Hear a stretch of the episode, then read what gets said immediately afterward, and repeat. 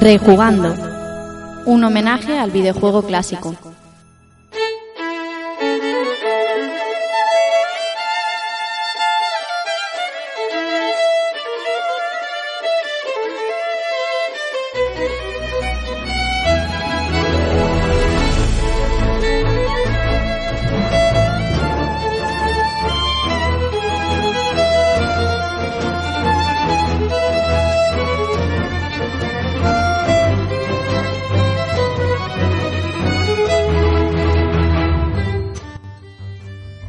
Hola a todos, amigos de Rejugando, sed bienvenidos y recibid un saludo del que os habla, Rafa Valencia. Hoy vamos a tratar un juego totalmente distinto al anterior. Si recordáis aquel Alien Storm que nos trajo Keko de repartir palos por la calle. Hoy no. Hoy el juego lo trae un servidor y vamos a volver al salón arcade, a aquellos recreativos de nuestra infancia, a aquella máquina que estaba en todo recreativo de principios de los 90. Vamos a tratar una estética especial, un tipo de juegos muy concreto y que sin duda seguro que todos tenemos buen recuerdo de ese tipo de juego, de esa estética. Y vamos a recordar, como no puede ser de otra manera, una gran compañía, gran, gran compañía de principios de los 90, finales de los 80, con multitud de géneros. Así que, como tenemos muchas ganas de empezar, porque llevamos 15 días deseando empezar con este programa, voy a presentaros a los que van a ser hoy mis compañeros de camino.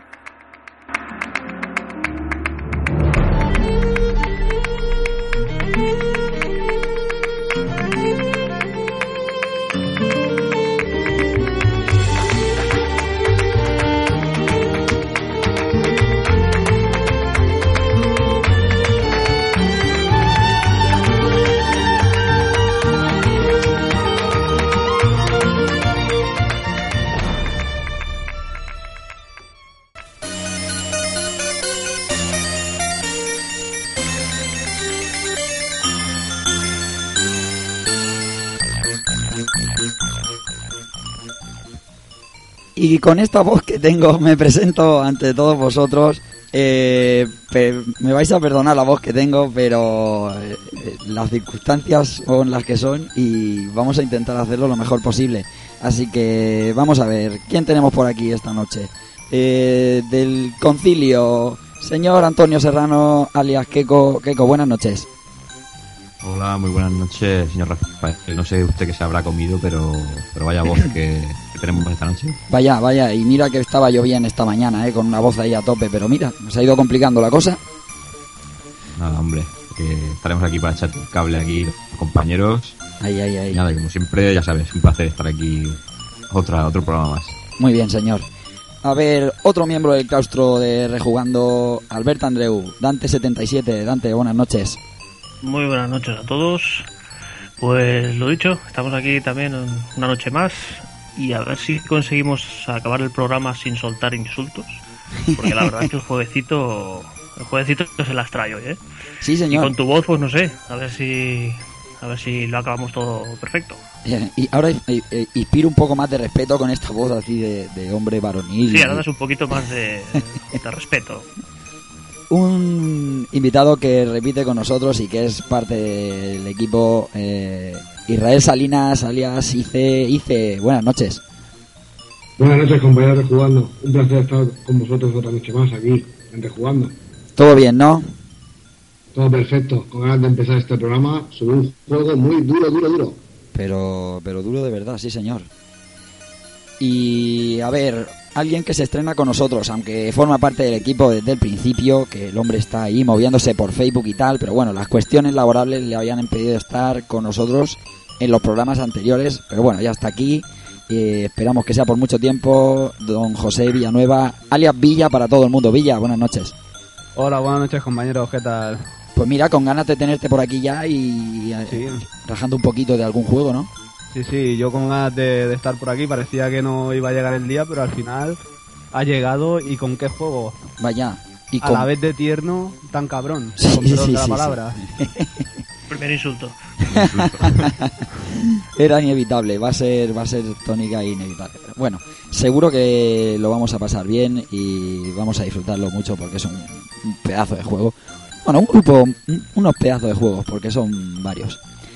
Así que os, os meto en faena. Y para no parar en este sube y baja que está siendo esta aventura de Rejugando, donde en cada episodio brindamos algo diferente que en el anterior, hoy vamos a sacar mm, nuestra cara más amigable. Vamos a volver a finales de los 80. Vamos a ir a ese rinconcito de que tenían todos los salones recreativos eh, con esas máquinas simpáticas y coloridas. Hoy rejugamos las aventuras de un kiwi que hará lo que haga falta para salvar a sus amigos y a su novia de su captor. Hoy rejugamos el juego de pollito. Hoy rejugamos The New Zealand Story.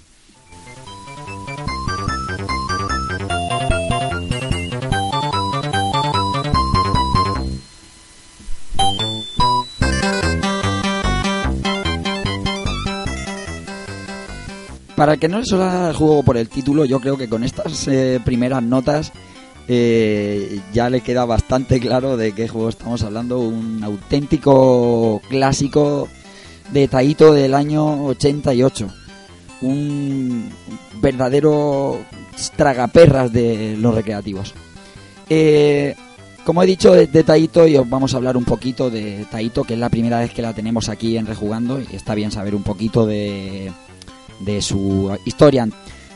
Taito Corporation, que fue fundada en el 53 como distribuidora de máquinas dispensadoras por un ruso que se llamaba Michael Kogan, y más tarde importaba las típicas jukebox, estas que le echabas la monedita y te ponía la canción, pulsando ahí dos letras, todo muy cinematográfico, y creando sus máquinas tragaperras y pinballs durante toda la época de los 60, hasta que en el 73 pasó a llamarse Taito Corporation. Eh, Taito, como ya contamos en el episodio de Mortal Kombat que nos trajo Keiko, hizo un pacto bilateral de distribución con la norteamericana Midway. Y así podían importar eh, la una los juegos de la otra en territorio japonés o en territorio americano. Con esta alianza y tras varios desarrollos llegó el primer juego japonés que fue exportado a Estados Unidos. Se llamaba Gunfight, aunque el nombre original en tierra japonesa era Western Gun de 1976. Ya sabéis que era muy típico esto de cambiarle los nombres cuando salían de las fronteras y de hecho en el juego que tratamos hoy también sucede como luego vamos a contar. Y después de más de 20 desarrollos de lo más variado en Taito, eh, llegó sin duda que fue la joya de la corona. El juego que creó un antes y un después en este mundillo del videojuego. En el 78, el señor Toshihiro Shihikado lanzó Space Invaders. Es sin duda el, el boom de, de, los videojuegos en, a nivel mundial, ¿no, chicos? El que consiguió acabar con las monedas de yen en Japón, ¿no? Sí, señor. Y por, otras. Por esa, esa, leyenda, o no sé si es cierta o no, pero. Sí, sí, sí, efectivamente. Eh, corren ciertas leyendas sobre este juego y sobre algunos de esa época que son realmente dignas de estudio. Pero bueno, ¿por qué no creérsela? No es como magia el creerse ese tipo sí. de cosas, ¿verdad? Eh, a partir del momento del lanzamiento de Space Invaders eh, empiezan a llegar uno tras otro todos los éxitos de esta compañía desarrollados por ella misma, porque luego contaré que también es una distribuidora bastante importante. Eh, en el 78, como he dicho, Space Invaders, eh, no tenemos nada que añadir sobre este juego que no se haya contado, es, como hemos dicho, el boom. en el 81, Quicks es un juego también muy conocido. En el 83 eh, sacaron eh, Elevator Action, que es el juego de los, de los ascensores. Yo toda la vida, desde el, la Atari 2600, que fue mi primera consola, el juego de los ascensores era mítico. Eso era una cosa, no sé si vosotros lo habréis jugado, pero es un juego que era mítico, mítico para mí. Será que yo soy muy viejo. Eh, yo soy viejo y no lo he jugado. ¿eh? es verdad. En el 86, Arkanoid. Arkanoid sí, este, Arkanoid. Este sí, este Hombre, ¿quién no ha jugado Arkanoid? Que suena por ahí de fondo. Eh, esa, esa barra, que éramos esa barra que, que incluso tenía nombre. Y consistía en hacer rebotar la pelota y destruir todos los bloques. Era pura magia Arkanoid. Con 50.000 versiones también. Sí, señor. Pero y, y, y esos clones eh, chungos que hay de este tipo de juegos que salen. Sí, el último que le he pegado ha sido el de, el de Blackberry. Todas las Blackberries llevan el Ajá. juego tipo Arcanoid y ha sido la última, la última versión a la que le da un poco. Eh, en el mismo 1986, Taito sacó pf, la que es, el- el- digamos, la, la otra joya de la corona, ¿no? La reina. Si el otro Space Invaders es el rey, este es la reina de Taito porque marcó también un antes y un después seguro en la compañía y es eh, Bubble Bubble. O sea, ¿qué decir de Bubble Bubble? Bubble Bubble merece un episodio íntegro de rejugando, ¿verdad, Keiko? Pues, ¿qué vamos a decir? Una de las sintonías principales de este programa Sí, señor. y, y también uno de esos juegos que instaura casi un género, ¿no?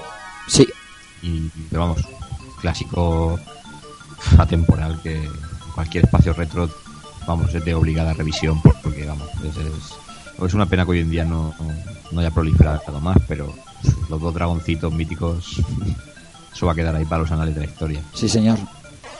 Pocos juegos tan míticos como, como este que vemos de fondo.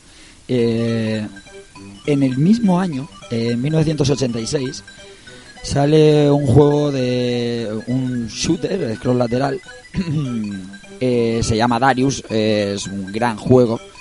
Que me- dijo el amigo Fanfriki, vamos, cuando le dije, vamos a hablar de Taito, dice, hablar de Darius. Eh, Darius es esos típicos shooters que sacaba Taito, que Taito sacaba muchos shooters, scroll lateral y vertical, totalmente frenéticos y, chulísimos. Estamos hablando de uno del año 86 con una pantallaza hori- horizontal, el arcade era, era brutal, era genial. Un día deberíamos coger, chicos, y, y encarar la otra parte de Taito, ¿no? En un futuro. Si hoy vamos a encarar la parte mona de Taito, un día tenemos que coger y, y- y hacer la parte eh, de los shoot 'em y tal de Taito, porque son ay, auténticas joyazas. Eh, en el 87 salía Operation Wolf. Operation Wolf, eh, si os recordáis, es aque- de aquellos primeros juegos de pistola eh, que se manejaban con pistola de luz, de, de rayo infrarrojo. En el mismo 87, otro gran juego de Taito, pero grande, grande, eh, Rastan, aquí conocido como Rastan Saga. Es que aquí de los títulos que estamos diciendo hay varios que merecen un episodio futuro de Rejugando. Pero bueno, vamos, vamos despacio. Poco a poco. Sí. Más cosas. La segunda parte de Bubble Bobble. Eh, Rainbow Island, eh, The Story of Bubble Bobble. Eh, esto es del mismo creador del primer Bubble Bobble, pero no tiene nada que ver. Bueno, no vamos a contar nada que no sepáis de este Rainbow Island. Personalmente yo creo que se llamó Bubble Bubble 2 por el tema de, de la fama, ¿no? De- del marketing y tal porque no tiene nada, nada que ver, ni en jugabilidad y bueno, sí tiene el aspecto mono, pero nada que ver. En 1988 sale Superman, otro que recuerdo de, de Atari 2600. Y ese mismo año eh, sale el juego que vamos a tratar hoy, de New Zealand History. Así que eh, hem- hem- hemos dicho en cuestión de del 86 al 88 sacaron un montón de titulazos y muchísimos que nos dejamos porque el catálogo de Taito, si tenéis oportunidad de echar un ojo eh, por internet o es increíblemente grande, o sea, tiene centenares de títulos antes del 85. Muchos de ellos aquí no se vieron ni de broma. Casi todo el mercado japonés, pero titulazos, eh, señores, yo eh, alucino. Afortunadamente existen algunas recopilaciones, ¿no? La que teníamos en PlayStation 2, por ejemplo. Ahí, ahí, ahí. Sí, señor. Y por lo menos pues se puede rescatar un poquito de, del legado de esta compañía. Ujú. Sí, porque si no fuera por eso, ya te digo, y el proyecto Mame, por supuesto, nos hubiéramos perdido joyas que merecen mucho la pena jugar, porque son muy divertidas, pero bueno, a lo mejor por, por motivo que sea, no eran. no se arriesgaban a exportarlas. Estamos hablando de tiempos muy tempranos en esto del videojuego, en exportar y, y en los pactos con otras compañías. Así que eso, muchos títulos se quedaron allí, el catálogo es tremendamente grande, pero eh, a nivel shoot 'em ups, a nivel kawaii, eh, a todos los niveles. Y Taito no solo basaba su éxito en producciones propias, como hemos visto hasta ahora, porque también se encarga de distribuir fundamentalmente fuera de territorio nipón títulos de otros desarrolladores. Eh, títulos grandes, estamos hablando de éxitos rotundos. Voy a poner algún ejemplo. Por ejemplo, de Tecnos, Renegade, Renegade o, o Kunio Kun, como prefiráis, en el 86. El mítico Double Dragon, en el 87, lo, lo distribuía Taito fuera de territorio nipón. De Toaplan, eh, en 1987 también Twin Cobra, que era ese juego de helicóptero. El mitiquísimo Zero Win, que para mí es un juego especial. Eh, guardo espe- especial cariño a ese, a ese shoot 'em up de scroll lateral con una banda sonora brutal y que todo el mundo se quedó con él por eh, la tontería de- del fallo en la traducción de la intro. Eh, bueno, ese, tipo de cosas que se le quedan a los jugadores. Eso de All, Your Bases Are Belong to Us. Más títulos. Ocean Soft, Rambo 3, Keiko, en el 89. No puedo decir otra cosa que Rambo for President y que presenten ya en el E3 el nuevo juego de Rambo, por favor. Star Corporation, el Toki, el episodio que, dedicamos a él lo explicamos bien.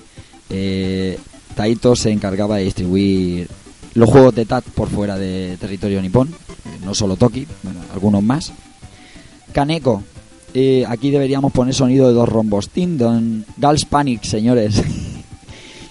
A ver, ¿No recordáis ahí a esas asiáticas en bañador? Sí, Hombre, eso, ese juego era.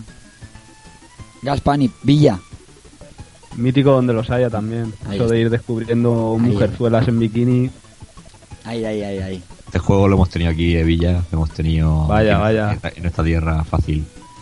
Bueno, y eh, eso, entre otros muchos títulos que distribuía Taito, pero bueno, como tenemos que poner un límite de, de- tiempo, hemos puesto pues eso, 90, 89, pero distribuyó muchos más y igual de conocidos. Ya os digo, el, el catálogo es digno de ver, es un espectáculo. Hay, hay maravillas. Eh, referido al capítulo de hoy que nos trae que de New Zealand History, se hace casi indispensable hablar de esos otros títulos que compartían esta estética tan amigable, tan colorista y que se alejaba bastante de lo que se veía alrededor en el mismo recreativo, ¿no? Ya sabéis, el dar palos por la calle y dar palos unos a otros y esas cosas un poquito más eh, agresivas, ¿no? Digamos. Decir que esta estética tan marcada tiene un nombre concreto y ese nombre es kawaii. Eh, la traducción más o menos literal de esta palabra japonesa viene a ser en español qué mono o, o qué adorable o qué entrañable, ¿no? No quiere decir lo bonito que es, eh, sino lo, lo cookie, ¿no? Lo, ay, qué ideal, ¿me entiendes? ¿Me entendéis lo que quiero decir, no? sí. Y esto se introdujo en los jóvenes japoneses allá en, la, en el 83, 84, plasmándose en todo tipo de cosas, en moda, en grupos musicales, en coches, en mangas y animes de todo tipo y sobre todo en lo que a nosotros nos atañen los videojuegos, pero de forma muy evidente. No hace falta ser muy avispado para saber que ese, que ese tipo de cosas son monas y que se pueden insertar dentro de un videojuego de manera sencilla. Hablamos, pues, animalitos simpaticones. Así que algunas desarrolladoras aprovecharon este fenómeno para crear una iconografía adorable que fuera el sello de distinción. El máximo exponente de esto es Taito, ¿no? Adquirió esa estética como propia en varios de sus títulos. Precursor en Taito de esta estética que fue Fukio Misuji, que es el creador de Fairyland Story y el aclamado Bubble Bubble, entre otros muchos. Este señor lo que pretendía al instaurar esta estética era implantar algo atractivo para el género femenino, eh, insertando el modo cooperativo para facilitar el acceso a, a la, a la mujer al arcade. Es decir, eh, lo normal es que el chico fuera el que echaba la pasta, ¿no? Pues que mejor que para que eche eh, tu mujer dinero que echarlo contigo. Pues entonces implementaron esta estética y ese modo multijugador para sacar más pastas y al final es de lo que se trata, ¿no?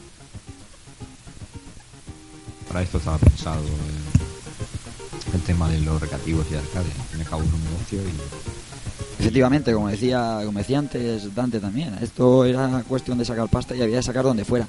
Y un mercado que no tenían ganado hasta el momento, o eso creían los japoneses. Los japoneses ya sabéis que son, mm, no sexistas, pero son especialitos, ¿no? Para esto de los géneros. Eh, nada, eso. eh, quería decir que este visionario, el señor Fukio Mitsuji, pues intentó eso y con la verdad es que con notable éxito sin duda. Eh, desde luego no fue la única compañía que orientó algunos de sus desarrollos a esta estética colorista y amigable.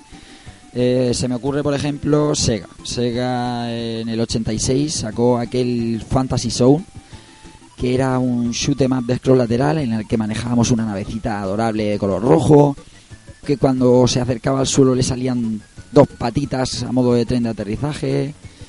Eh, un juego no apto para epilépticos fotosensibles, porque era súper colorista. No sé si alguno de vosotros lo recordáis. No, yo recuerdo la, la navecita. La Ujú. navecita sí que la- no, no he jugado al juego, pero sí que la, la navecita con las alitas. Me recuerda mucho a la estética Ductus Loom. Sí, la sí, gorra, sí. La gorra de Arale. Sí, sí, sí, sí. Me recuerda a sus zapatitos, ¿no? La- Eso es, eso es. Todo súper mono, todo súper cookie. Eh, yo, a, a modo personal, dentro de esta estética también incluiría los Wonder Boy. Los Wonder Boy, mm, aparte de por su color y por su aspecto de buen rollo, esos enemigos tampoco daban mucho miedo, ¿no? Eran más bien adorables que que, que eso, que, que- que dar miedo, ¿no? Yo en esto no sé qué pensáis vosotros, repito, esto es opinión personal pura y dura. Eh, pero sí, me parece dentro de la época y dentro de la estética. Como estoy hablando de opinión personal y hablando de Sega, yo en esto en este saco voy a meter también a Alex Kidd, porque eh, no solo el, el Miracle World, que es el más famoso, el primero arcade, también tiene ese rollo ultra colorista, ultra de buen rollo, los eh, enemigos no dan miedo ni para atrás y me encaja perfectamente en este aspecto kawaii. Y de Nintendo, de Nintendo podemos hablar muchos, muchos, muchos, porque este rollo happy, super feliz, eh, la NES se veía muy habitualmente. Juegos, por ejemplo, como Kirby, de Sakurai. Eh, ¿Qué me decís? O, o, por ejemplo, Mario con ese toque de color y de, y de esos enemigos que, que no dan que no dan miedo a nadie. Esto como Sí, sí.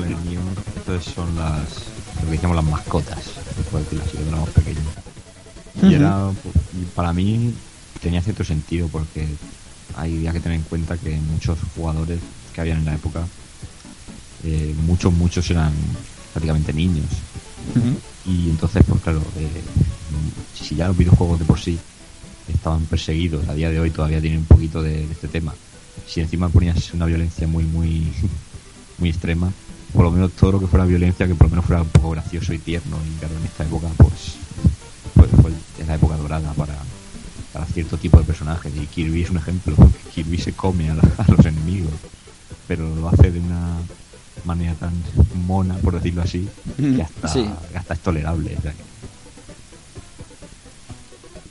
Pues sí, yo y seguro que muchos de los oyentes tendrán su juego, estarán pensando en un juego de yo metería este en el saco de lo kawaii eh, dentro de Nintendo me refiero porque casi cada cualquier juego, cualquier port adquiría ese mm, ese toque Nintendo de buen rollo. No sé si me explico. Vamos a poner por ejemplo Toki, ¿no? Cuando hicimos Toki eh, y repasamos todas las versiones, la versión de NES es un poco más amigable, permisiva, los sprites están cambiados a más eh, adorables. Bueno, es el, Nintendo, ¿no? El seal of approval de Nintendo. Venía a ser un poquito la, hacer la, la versión amigable. Pero bueno, el Toki tampoco es que fuera algo. La versión arcade tampoco es que fuera algo exageradamente, no sé, horroroso No. que pudiera generar. simplemente, por ejemplo, el sprite que era serio en el arcade, ¿no? Una- Sí, eso, a eso me refiero. Era por poner Hmm. un ejemplo para, para ilustrar, pero hay muchísimos más. De ports más eh, buen rollismo de, de- de Nintendo, que a mí me encanta por otra parte. Sí, sí, una cosa no quita la otra. O sea, que sean así de estética más kawaii.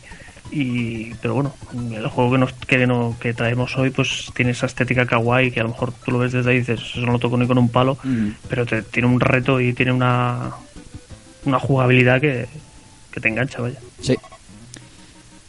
Eh, fuera de Sega, Nintendo y otras compañías, como hemos dicho antes, el máximo exponente de esta estética es Taito. Sobre todo a finales de los 80 y principios de los 90. El- la muestra más palpable de ello es Bule Bule, conocido por todos, dos dragones adorables que nos hacían pasar muy buenos ratos y con ese aspecto achuchable que incluso los tenían los enemigos que, quisiéramos tenerlo de peluches en nuestras camas. La que se supone es la continuación de Bubble Bubble, Rainbow Island, es mucho más ñoña, pero mucho más ñoña, si cabe, y pues, eh, por ejemplo, nuestro arma son arcoiris y nuestro arma potenciada son tres arcoiris, o sea, más, más cookie que eso que puede haber, es que no puede haber nada. Eh, los enemigos, igual que en el Bule Bule, son lamibles o más que los dragones. Eh, todo esto en un scroll vertical que está lleno de color, de nubes, de plantitas, de frutas y de amor. Es maravilloso.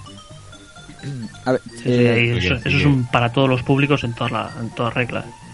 totalmente, Keko.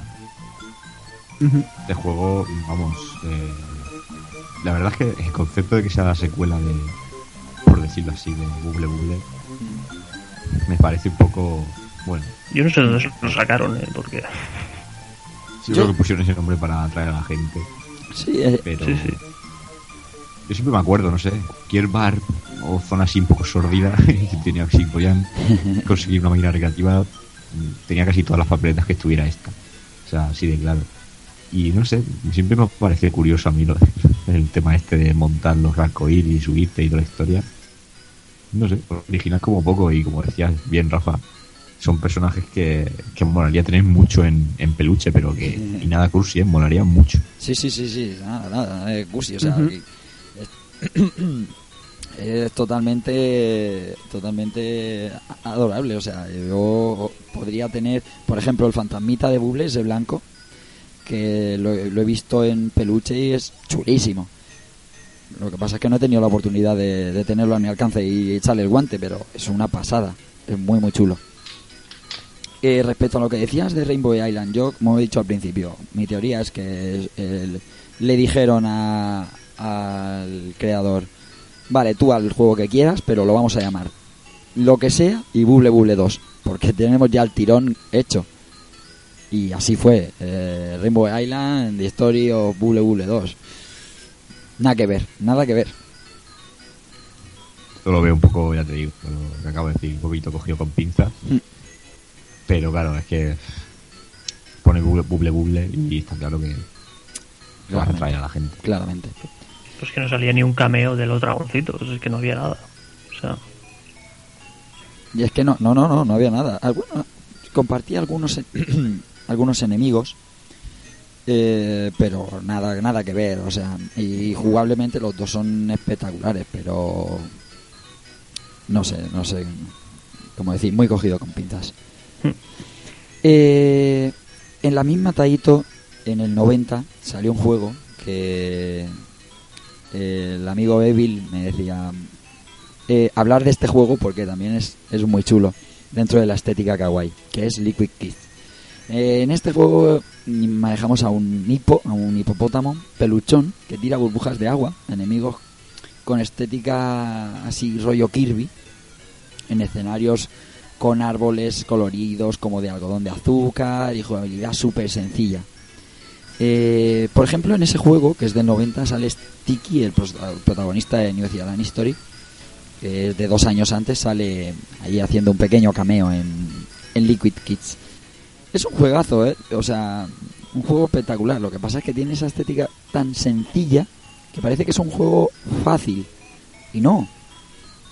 Como luego os iremos contando cuando profundicemos en The New Zealand Story, eh, de fácil aquí nada. O sea, que sean juegos monos no significa que sean juegos accesibles o fáciles de pasar, ni mucho menos, ni mucho menos.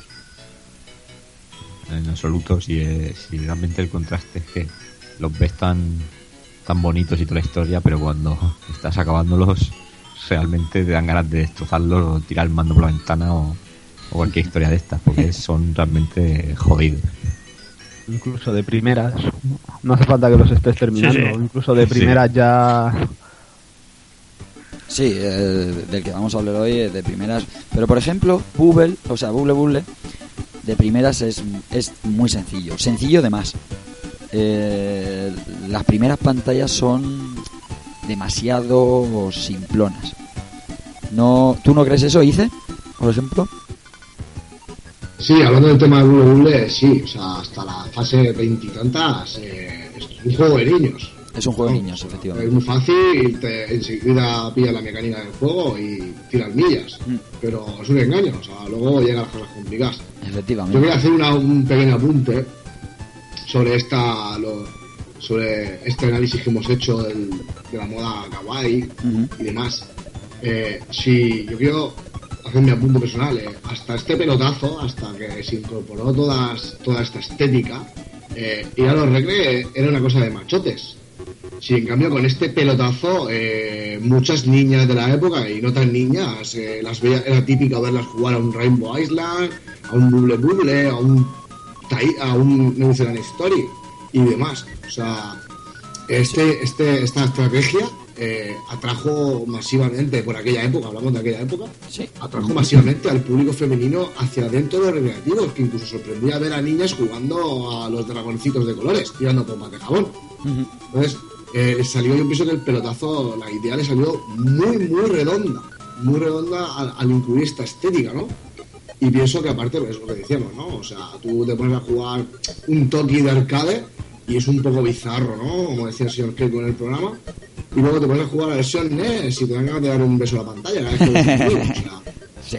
eh, bien, ¿no? corazones. Pero que, pero que esta estética a nivel de entonces de recreativos, de público, de arcade, de máquinas arcade y sacarle el máximo beneficio posible, eh, las niñas eran, uy, qué mono, voy a echarle cinco pavos aquí a aquí al pollito. y, y eso trajo verdaderas masas de público femenino a los recreativos, ¿eh? Yo pienso que es importantísimo. Me gusta Un este tema. Brutal. Me gusta que sé que es el tema. Vamos a profundizar un poco todos a ver lo que pensamos. ¿Por qué? Porque eh, cuando conté hace pues, un mes y algo en un programa de Game FM dije, voy a hacer para rejugando en New Zealand History, el- mi amigo y amigo de todos, David Bernat, me dijo, ese juego es, es el juego de las chicas. Y podría, podría ser discutible de cuánto, cuánto tiene de verdad o cuánto tiene de, de- de- de estereotipo, ¿no? Y me gustaría saber qué pensáis cada uno. Eh, ya he escuchado a Ice, vamos, me imagino por dónde vamos a ir todos, pero por ejemplo, Villa, cuéntame tú qué piensas al respecto. ¿Consiguió esta estética como, como se proponía Taito acercar a la mujer al videojuego? Sí, yo, yo pienso que sí. Vamos, de hecho, yo he hablado con, por ejemplo, sin ir más lejos, mi novia y, este el New Zealand History, Bubble, Bubble y todo eso, de así de máquinas arcades es lo que más ha jugado. Entonces, vamos, creo que eso, esa estética fue un antes y un después a la hora de incorporar a- al público femenino al mundo arcade. Eso no, vamos, yo creo que no tiene vuelta de hoja. Ujú. Keiko, Pues hombre, yo con este juego es que tengo una particularidad y es que siempre que, que se... A lo mejor nos juntamos varios amigos y empezamos con las típicas charletas de ¿te acuerdas de tal juego? ¿te acuerdas de...? dices, dices tú de Mili. Sí. este juego siempre aparece, ¿vale? Eh, siempre aparece como, como el del pollito. Eso siempre, o sea, siempre que se habla de retro se habla de este juego. Y a ver, eh, está clarísimo. O sea, este juego atraía a la- al público femenino, pero por, porque- por razones obvias. Pero mm, aún así, yo considero que el, el diseño que tiene en general es tan bueno que es que realmente mm, no porque jugara un chico te podía sentir menos, menos hombre, por decirlo así. O sea, yo conozco gente, habla con gente de la cultura del músculo, del gimnasio y cosas así. Y, y estás hablando con ellos y te ves vigas ahí que te están hablando contigo y te dicen, El juego, sí, sí, el juego del pollito. Y dicen el pollito y no tiene por qué sonar nada Galler tampoco. Mm. O sea, eh, es, una, es una manera de hacer las cosas que yo creo que está muy bien pensada. Que aunque, como vosotros decís, pueda estar un poquito orientado hacia atraer al público femenino, yo creo que, que ya lo hacen de forma que, pese a que quieren el público femenino, no, no quieren descuidar tampoco el masculino. Y lo hacen de una manera tan neutral y efectiva que consigues atraer a los dos a los dos géneros o por lo menos o esa es mi forma de, de verlo. Por último, Albert. Bueno, sí, estoy un poco, estoy de acuerdo con, con vosotros. Consigue, consigue atraer a, al, al público femenino y le da al, al público al público masculino lo, lo que él también busca, ¿no? Lo que es la dificultad, el reto y, y, y todo esto, ¿no? O sea, consigue unir dos mundos, hay dos mundos, dos tipos de, de- de jugadores en, en, en una misma máquina, no sé. Sí. Yo voy a dar mi impresión personal y no la de ahora, o sea, no la de vista con perspectiva. En su momento, en el recreativo, o en el bar, o donde fuera que estuviera las arcades, eh, había dos tipos de jugadores, ¿no? Los que jugaban fighting y beat'em ups y tal, y los que jugaban plataformas por Wonder Boys y este tipo de cosas, ¿no? Y yo era más de lo segundo, ¿no? De jugar este tipo de plataformas, porque es mi género, ¿no? Porque me gustaba mucho. Y sí recuerdo, eh, sobre todo posteriormente, con, en el 95-96, cuando salió Puzzle Bubble, eh, Puzzle Bubble para mí, personalmente, sí que creo que acercó a la mujer, a las, a las niñas, a mis compañeras de clase del cole, al arcade. Pero estas máquinas, yo creo, yo creo que no, y además estaban denostadas, ya te digo, es siempre percepción personal, denostadas porque es el que juega a esos juegos, ¿me, me entiendes? Como, como nota despectiva. Eh, me apasionaban los beatemaps, como ha quedado claro en programas anteriores. Pero este tipo de juegos, pues siempre les he guardado un poco de cariño. Y sí que es verdad que pues, no, es que te miren mal, ni te van a llamar Galler, ni nada de eso, ¿no? Pero sí que había una pequeña mm, discriminación, ¿no? Por decir una palabra, aunque suene un poco fuerte. Y mi impresión es que estos juegos, esto de Bubble y New Zealand y tal, mm, en mi entorno no acercaron a la mujer al videojuego. Sí que es verdad lo que dice Villa, eh, le preguntas a casi cualquier chica cuál es el juego del pollito y te sabe decir cuál es. Pero no es hasta Puzzle Bubble que yo veo ahí una integración grande de la mujer en el videojuego. Y no, pero me, me hace. Está bien saber estos puntos de vista, ¿no? De cómo lo ha vivido cada uno y cómo lo ha visto con perspectiva. Lo que sin duda es eh, inapelable es que triunfaron como la Coca-Cola. Porque si a nosotros que estamos a, a- tomar por culo de Japón nos da esta impresión de que metieron a la mujer en el videojuego, imaginaos en Japón. O sea, en Japón este tipo de juegos, con lo que les gusta que ellos Hello Kitty, el rollo kawaii, el rollo moe y tal, tuvo que ser un boom que alucinas en- a nivel femenino.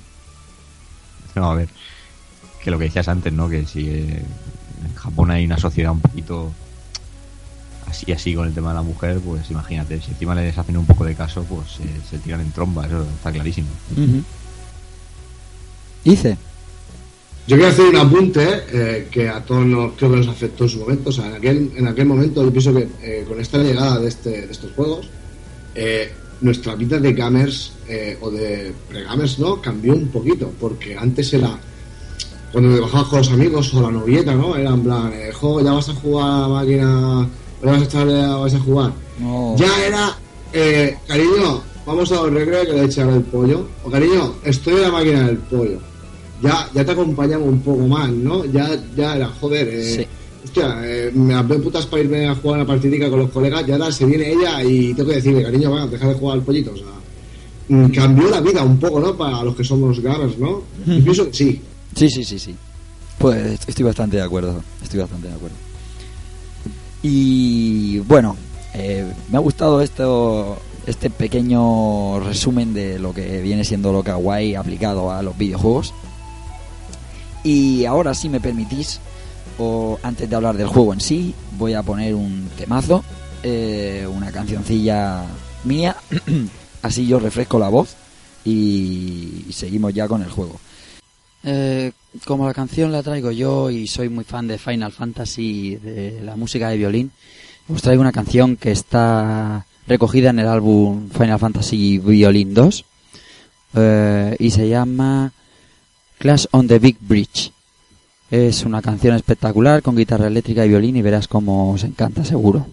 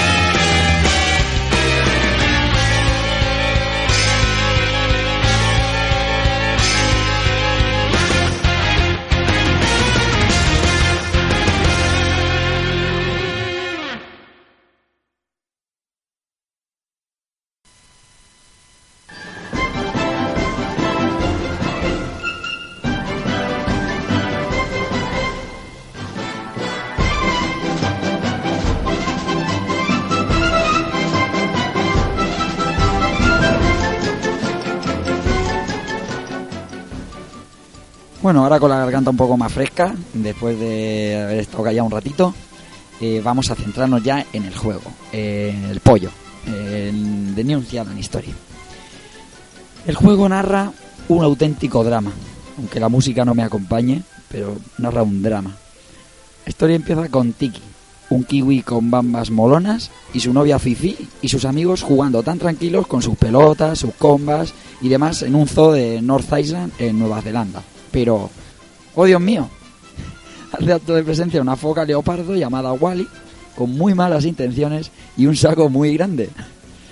Como no puede ser de otra manera, mete a todos los kiwis en el saco e intenta darse a la fuga con sus presas.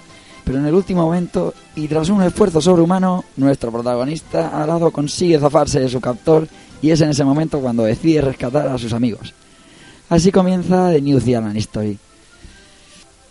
Esto no está dramatizado, esto es así, es un drama auténtico, puro y duro y puede ser real. Sí, a mí me hace gracia de la, de la presentación, que dura escasos, escasos segundos. Me hace gracia que hay un pollito que está tumbado fumándose un piti. Eh, ahí, ahí, ahí. Que Eso hoy en día, dices, hostia, Que por cierto, ya que lo has sacado y no lo tenía aquí apuntado como detalle, la censura Nintendo hizo acto de presencia en ese, en ese aspecto. Me lo imaginaba. Correcto. Eh, En- No podía ser un pollo fumándose un piti y tumbado la barzola. No podía ser. Sí, señor. En el, en el Revolution, en el remake, como luego hablaremos, ese pollo no está. O no está fumando. Bueno, el pollo. Nuestro pollo, que en un principio va armado con un arco y un arsenal de flechas infinitas, empieza su aventura teniendo que destruir multitud de enemigos a su paso de los cinco fases o zonas por toda Nueva Zelanda. Cada una de estas zonas, de estas cinco zonas, está dividida en cuatro actos o niveles, como prefieras llamarlo, lo llamaremos de las dos maneras de aquí en adelante. Al final de cada acto encontraremos a uno de nuestros amigos raptados por la foca. En todo momento tenemos disponible un pequeño mapa eh, en la parte inferior izquierda de la pantalla que nos indica en qué posición se encuentra este amigo y en qué posición nos encontramos nosotros, de manera que podamos guiarnos un poco más o menos por dónde estamos. Y visto así, esto parece fácil, ¿no? Pues de eso nada. Fácil, nada. Hay que decir que el, que el mapa este es un cuadrado con un punto que indica tu posición y un punto que indica tu objetivo, pero Exacto. todo lo que hay por en medio Nada. no marca nada. Sí, señor. Más que mapa sería una especie de radar. Sí, Sí, sí, está bien tirado. Una especie de radar. La verdad es que ayuda bastante poco y yo personalmente me he fijado en él entre nunca y alguna vez, pero rara. Eh, en este mundo de New Zealand History hay infinidad de distintos peligros que intentarán que volvamos a echar otra moneda. La variedad de enemigos es tremendamente grande y la gran mayoría aparece de unos portales que aparecen de la nada y nos hacen la vida imposible. Y aunque cada uno, eh, cada enemigo tiene unas rutinas muy marcadas, unas pautas muy a seguir y muy básicas, cuando se acumulan estos, cuando se acumulan los enemigos entre los enemigos, los obstáculos que tienen las plataformas, como pinchos, las balas que te tiran, los huecos que hay entre plataformas, el juego es realmente exigente.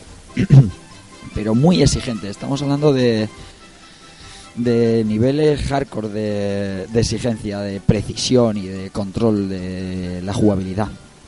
Que estos juegos ya sabíamos que, que estábamos vendidos, ¿no? Cuando nos equivocáramos un nada, un milímetro, Era ya fiambre. sabíamos que teníamos que empezar de nuevo. O sea, pero es que no te perdona nada, ¿eh? no, no, es una O sea, tiene una- tienes que tener una precisión con, con, con, con el salto, con el movimiento, todo, todo, todo. O sea, no sé. Muy exigente para mí. Muy exigente. Eh, aquí, eh, haciendo un pequeño inciso, nos hemos marcado una línea de juegos exigentes en lo que llevamos de rejugando, que quitando Alien Storm, es, tela, ¿eh? Es tela lo que llevamos y lo que viene. bueno, bueno, no voy a adelantar. Eh, siguiendo, otra peculiaridad de esta aventura es que los enemigos, algunos de ellos, vienen volando. Vienen volando en, digamos, monturas o vehículos, que luego os voy a pasar a describir. Y que nosotros podemos tomar prestadas, ¿no? Podemos eh, abordar a nuestro enemigo y robarle la montura y de paso ya pues nos lo cargamos. Y esto nos pone las cosas muy difíciles. Me refiero a que nos pone muy difíciles porque puedes tener enemigos de suelo, digamos, lanzándote proyectiles y aparecer un portal y salir dos o tres tíos con un vehículo que también te lanzan proyectiles o lo que tengan que lanzarte, sus lanzas, sus piedras, sus... Y eso se convierte en una auténtica jauja. Como es normal estos juegos de plataformas, al liquidar a un enemigo, pues suelta un objeto. Eh, generalmente en forma de fruta, para sumar puntos, aunque en ocasiones hay ítems que nos pueden ser útiles y que os voy a decir uno, uno tras otro. Por ejemplo, en forma de arma o disparo. Nosotros, como hemos dicho, partimos con un arco de flechas infinitas y podemos pasar a tener unas bombas. Las bombas son de más corto alcance porque tienen pues, la inercia de caer, de caer al suelo, pero son mucho más poderosas que las flechas. Eh, donde tienes que dar dos o tres flechazos con una bomba que tires, sobra. Otra arma que tenemos disponible es el bastón de fuego. El bastón de fuego dispara dos esferas grandes que van dando, rebotando por todas las paredes de la pantalla, por paredes, plataformas y todo lo que toque, pues lo van eliminando. Pero solo podemos disparar dos, no es como las flechas o las bombas que podemos machacar el botón y, no cansarnos de tener, de tener flechas. Eh, Yo, es el, yo es el arma que más odio. Sí, a mí es el que menos me ha gustado siempre y el que menos me gusta ahora. O sea, coger esa arma a veces es, es ti- tirar, dos, o sea, tirar dos bolas y dices, va, rebota. Y no rebotar y, y tener que esperar a que desaparezcan las bolas para poder. No sé. No. No, no, no sé, no me ha dado. No me ha ido muy bien a mí este arma. No, además tiene algo, tiene cosas raras porque hay veces que al chocar con un enemigo una bola, la bola desaparece. Al chocar con Sí. un vehículo no desaparece. Es, raro. Yo, yo, yo evito cogerla siempre. Y que te deja vendido también. Claro, Sí, porque sí. sí, porque el, el permitirte solo tener dos disparos en- dando vueltas en la pantalla te puede pasar que tengas a un enemigo en la boca y no puedas dispararle. Correcto. Más armas. La pistola láser, el arma definitiva. La la joya de la corona. Eh, como eh, supondréis todos, una pistola láser, pues un disparo recto que atraviesa todo lo que tiene por delante como si fuera mantequilla y limpiando la pantalla de lo más rápido. Es el arma más útil y el, ya os digo, la, la joya de la corona, ¿no? A nivel de armas de este juego. Y por último tenemos el arco de nuevo, que es con el que partimos, pero eh, durante el nivel podemos volver a recuperarlo. Nos sale un ítem en forma de arco y podemos volver a recuperar esa flecha. Eh, lo que pasa es que suele salir después de que te salga la pistola láser, porque esto suele seguir un patrón, que es este, bombas, bastón de fuego, pistola láser y lo siguiente que aparece es el arco, ¿no? Eh, claro, tú vas con tu pistola láser y por un descuido coges el arco. Hemos prometido no soltar tacos durante el episodio, así que digamos que lo lamentas. O te cagas en él. Eh, te cagas en el correcto. Aparte de armas, eh, hay más ítems que nos pueden ser útiles. Como he dicho antes, eh, por ejemplo, el libro de hechizos. El libro de hechizos, cuando lo coges, suena una música rockera, guitarrera. Eh, y cogerlo significa pues una sacudida a toda la pantalla que destruye pues lo que haya enemigos vehículos incluso tu propio vehículo si lo si lo llevas tenemos también el reloj. ¿El reloj qué hace? Pues, como es evidente, congela el tiempo, congela todo lo que haya en la pantalla, enemigos eh, y cualquier cosa, para permitirnos hacer nuestra estratagema y cargárnoslo a todos. No dura mucho, pero suficiente para limpiar la pantalla. Tenemos un ítem en forma de joystick que nos permite cuando subimos a un vehículo, la manera de volar con él es como un botón de salto pulsado. Eh, con este joystick lo que nos permite es controlar al vehículo con el pad direccional. Es decir, eh, si le das arriba, eh, el, el globo o lo- el vehículo que lleves va hacia arriba y no hay más problema. Lo que hace también es unificar, como luego comentaré, cada vehículo tiene una particularidad a nivel de velocidad, de peso, de posición. Pues esto lo que hace el joystick es unificar las velocidades a un promedio y, vamos, hacerte más fácil conducir un vehículo, por ponerlo simple. Otro ítem que es raro encontrar, la poción de poder. Se encuentra, se puede encontrar en niveles avanzados del juego. Eh, ¿Qué nos hace? Pues es una especie de. es una inmunidad, ¿no? Es una inmunidad durante mucho tiempo, que dura 40-45 segundos fácilmente y te permite pasar pues por encima de pinchos, por encima de enemigos, o sea, eres eso, inmortal, como si fueras mm, parpadeante, ¿no? Como cuando pierdes una vida y apareces en el sitio parpadeando, tienes ahí un tiempo de inmunidad, pues esto pero 45 segundos, o sea que... Más ítems. El espejo. El espejo es raro, pero raro, raro que te cagas. y lo que hace es teletransportarnos al final del acto, estemos donde estemos, nos lleva eh, al final del acto en el que nos encontramos y oye, pues nos hace las cosas bastante más fáciles. Y más ítems que tenemos, ICE. Nos falta un último ítem, Sí, que es eh, un simbolito gris con una especie de estrellita en medio. ajá. que Este proporciona a nuestro protagonista eh, velo- una velocidad increíble, muy jodida. Es más un perjuicio que un beneficio. Totalmente. Porque es incontrolable el pollito. Así es, Dante, Dante. Sí, sí. O sea, me ha- pasado esta tarde jugando y uy, este ítem que es cogerlo y, o sea, alucinar con la velocidad que coge el pollo.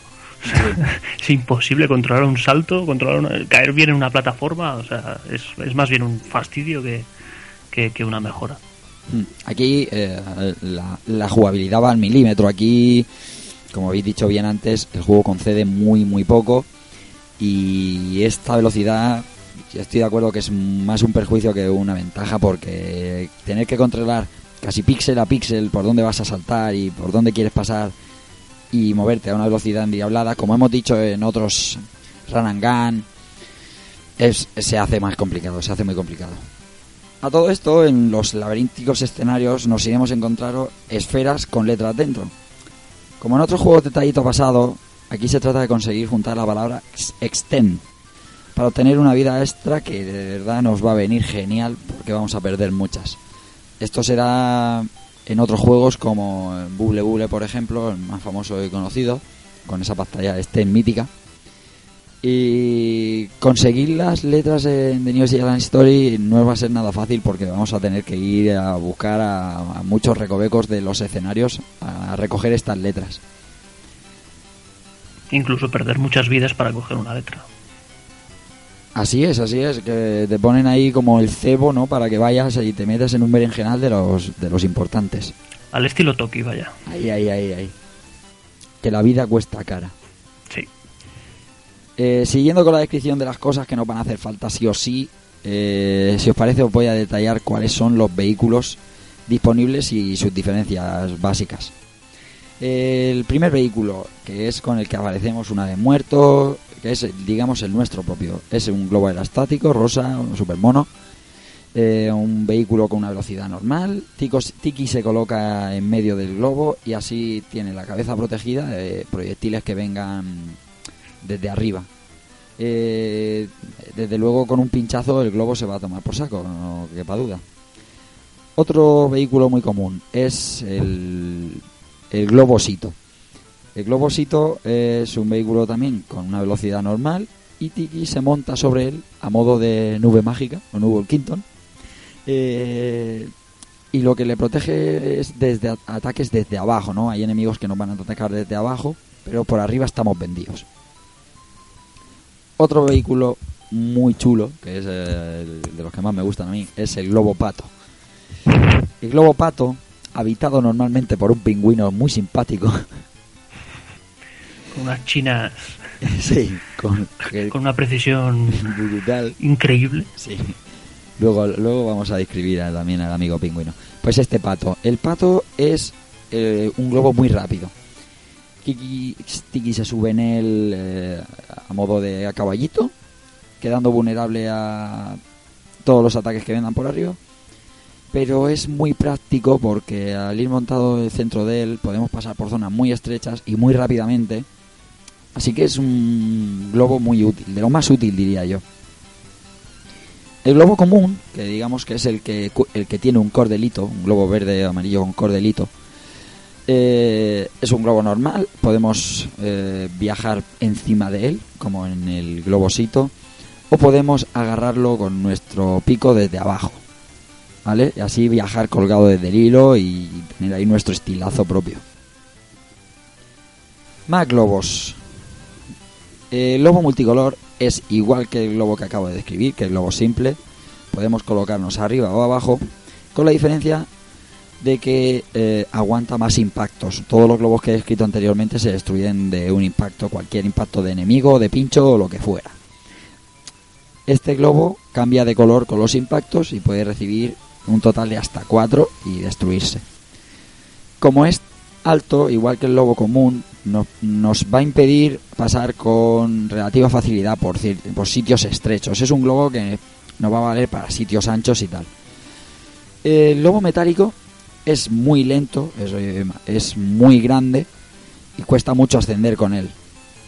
Pero como pesa mucho, al bajar es muy rápido. Es resistente a las espinas, a los proyectiles y solo puede eh, ser destruido con disparos láser o con algo gordo. Tienes que cargártelo con algo gordo. Podemos viajar encima o debajo de él y tiene el misma pega que el anterior. Como es muy alto, no podemos pasar por muchos sitios, pero es muy útil porque tienes cubierta una zona de manera indestructible. Este también tiene un, un inquilino guapo que luego vamos a contar, un gatete majo que te tira un hachazo y te quedas a gustísimo. Eh, más, más naves, que me quedan poco. La nave láser. La nave láser, la joya de la corona de los de las naves. Como hablábamos de la pistola láser, la joya de la corona de las armas, la nave láser es la joya de los vehículos. Pues eso, una nave eh, muy rápida, muy maniobrable, eh, que se controla totalmente con el mando direccional, sin necesidad del botón de salto, y que la puedes parar y quedarse quieta en el sitio. Se puede, se queda fija donde, donde esté, no tiene inercia, digamos. Eh, permite disparar un, un rayo súper poderoso. Ese rayo es la bomba, ¿eh? Eso es, eso es brutal. O sea, es Eh. el cheto, yo creo que es el cheto del juego. Lo malo es que te lo dejan llevar muy poquito. O sea, cuando la coges hay muy poco tramo que la puedes llevar. Eh, al igual que el globo metálico, lo bueno que tiene esta nave también es que no se puede destruir ni por espinas, ni por ataques normales, ni nada. Tiene una desventaja, claro, que es muy ancho, entonces donde el juego no quiera que subamos con él, nada más que tienen que hacer un pasillo estrecho, de manera que ya no podamos avanzar con él, ¿no? Este, esta nave está muy limitada por el escenario del juego. O sea, nos van a permitir usarla pero poco, poco tiempo. Más naves. Eh, el dirigible. El dirigible es la más grande de todas. Es lentísima y se sube en medio, eh, pues eso, como en una cabina de un dirigible. Eh, está cubierto por arriba y puede resistir cuatro golpes, como el globo multicolor. Y me queda me quedan dos. Me queda la nave UFO, que es igual que la láser y dispara misiles en vez de, en vez de láser. Y el lobo con cola de pinchos. Bueno, globo con cola de pinchos lo he, lo he bautizado yo. Porque es un globo grandísimo, como el metálico, pero arrastramos un- unas bolas, unas, unos orbes de pinchos que nos van a venir muy bien para liquidar un montón de enemigos y que eh, nos permiten posarnos sobre espinas y todo como si fuera como si fuera el metálico. Es muy lento, como no puede ser de otra manera, todo tiene contraprestación aquí. Y solo se puede destruir con algo fuerte, con bombas o con rayos láser. Así que yo creo que con esto están todos los vehículos. Imprescindibles en según qué punto. O sea, hay puntos que si no coges un vehículo no pasas. Totalmente, este juego, lejos de ser un scroll lateral de plataformeo, hay muchas zonas en que el scroll se vuelve muy vertical y hay pantallas completas casi de, de- scroll vertical y de tener que ir con tu nave esquivando sendas de pinchos y, y demás enemigos. Es que forma parte de la jugabilidad, una parte fundamental, esto de los vehículos. Tanto el ir tú en el vehículo como los que los enemigos aparezcan en vehículos a por ti es brutal. Y es curioso, es curioso también que tú, tú como, como, como un buen kiwi puedes atravesar paredes, ¿vale? Bueno, las paredes verticales las, las puedes saltar, entonces te subes a la plataforma de encima, pero a la que llevas un vehículo, el vehículo no puede pasar paredes. Ajá. Es, es algo curioso. o sea. Sí, sí, sí, sí. Y ahora ya que tenemos eh, todo lo que podemos utilizar eh, y ayudarnos en nuestra aventura, eh, tenemos que ir, como decía antes, midiendo cada milímetro, cada salto, cada movimiento, con el vehículo o sin él. Hay que ser muy preciso. Sobre todo cuando vayamos avanzando en las fases, cuando el juego empiece a coger tono, digamos Aquí la potencia de salto juega un papel fundamental en nuestra aventura. El botón de salto tiene una sensibilidad exquisita. O sea, podemos dar un toquecito leve y dar un toquecito que levante al pollo nada de la pantalla o dar una pulsación grande y que el pollo se levante como, como es debido. Esto está muy bien porque le da una variedad a la jugabilidad, o sea, te permite amaestrarlo y, controlar mucho. Si sabes medir muy bien los saltos, el juego el juego tiene una masterización muy buena. Yo no sé vosotros, eh, juegos de la época con esta sensibilidad eh, a nivel de salto. A mí solo se me ocurre Mario. Sí, claro. Así que a de pronto solo se me ocurre este. Pero sí esa precisión y el poder rectificar un poquito el, el salto para, para, para evitar pasarte la plataforma. Ajá. Yo solo recuerdo este juego. Pero seguro que hay un montón más. porque- Sí, seguro, ¿no? Está claro. Lo que pasa es que eh, cada uno, yo personalmente, lo preguntaba porque personalmente, de la de aquella época, de aquella infancia de recreativos, pues oye, con esta precisión de botón de salto, no, no te creas que recordaba tanto. Es que ese, ese botón, ese botón era víctima porque que- creo que no lo hemos dicho aún, pero Tiki tiene la posibilidad de aletear eh, yo que sé, frenar la caída, hacer un pequeño planeo, que no llegas a planear, ¿no? Pero te mantienes un poco en suspensión. Puedes controlar un poco la caída. Exactamente. ¿Y esto cómo se hace? Pues machacando el botón como si no hubiera un mañana. Y yo tengo recuerdos de niño de empezar un nivel que empieza en una caída tremenda y aunque no te sirve de nada, pues machacar el botón ahí sí, a ver si te mantenías. Una curiosidad de, de este mapeado. Eh, dentro del escenario de todo el mapeado existen unos portales ocultos que nos teletransportan o bien a una fase posterior, pudiendo pasar por ejemplo de la fase 3.1 a la 3.4 de un plumazo, o bien nos llevan a una zona inaccesible de la misma fase en la que estamos o al final de la fase en la que estamos. Cuando nos llevan a zonas ocultas generalmente lo hace para conseguir letras que no están accesibles de un modo normal. Estos portales dónde están? Pues eh, o te lo sabes de memoria o tienes que fijarte, por ejemplo, llevas el disparo de flecha, que el disparo no se pierda en el horizonte, que el disparo se frene con algo invisible. Si el disparo se frena con algo invisible y le dan varios disparos más, aparece el portal. Hay muchísimos durante la aventura y algunos tan útiles como os he dicho, de pasar del nivel 1 al 3-4, de- o sea, pasarte casi toda la zona 3 de un plumazo. Hay, hay portales que- que te arreglan la vida, vamos. A mí me ha recordado un poco, salvando las todas las distancias que hay. Pero no sé si habéis jugado al a Demon Souls o al Dark Souls. Lo digo porque la dificultad va un poquito, van un poquito de la mano.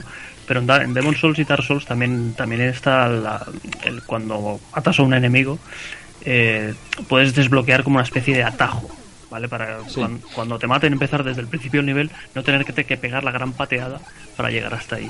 Un poquito esto es lo mismo, ¿no? Es decir, vale, la primera fase me la sé de memoria, pero es que estoy cansado de hacer la primera fase 3.000 veces. Entonces, te permiten estas, estos saltos entre fases para llegar realmente donde tú te, donde siempre te matan, ¿no? Y, y poder avanzar la aventura más rápido, vaya.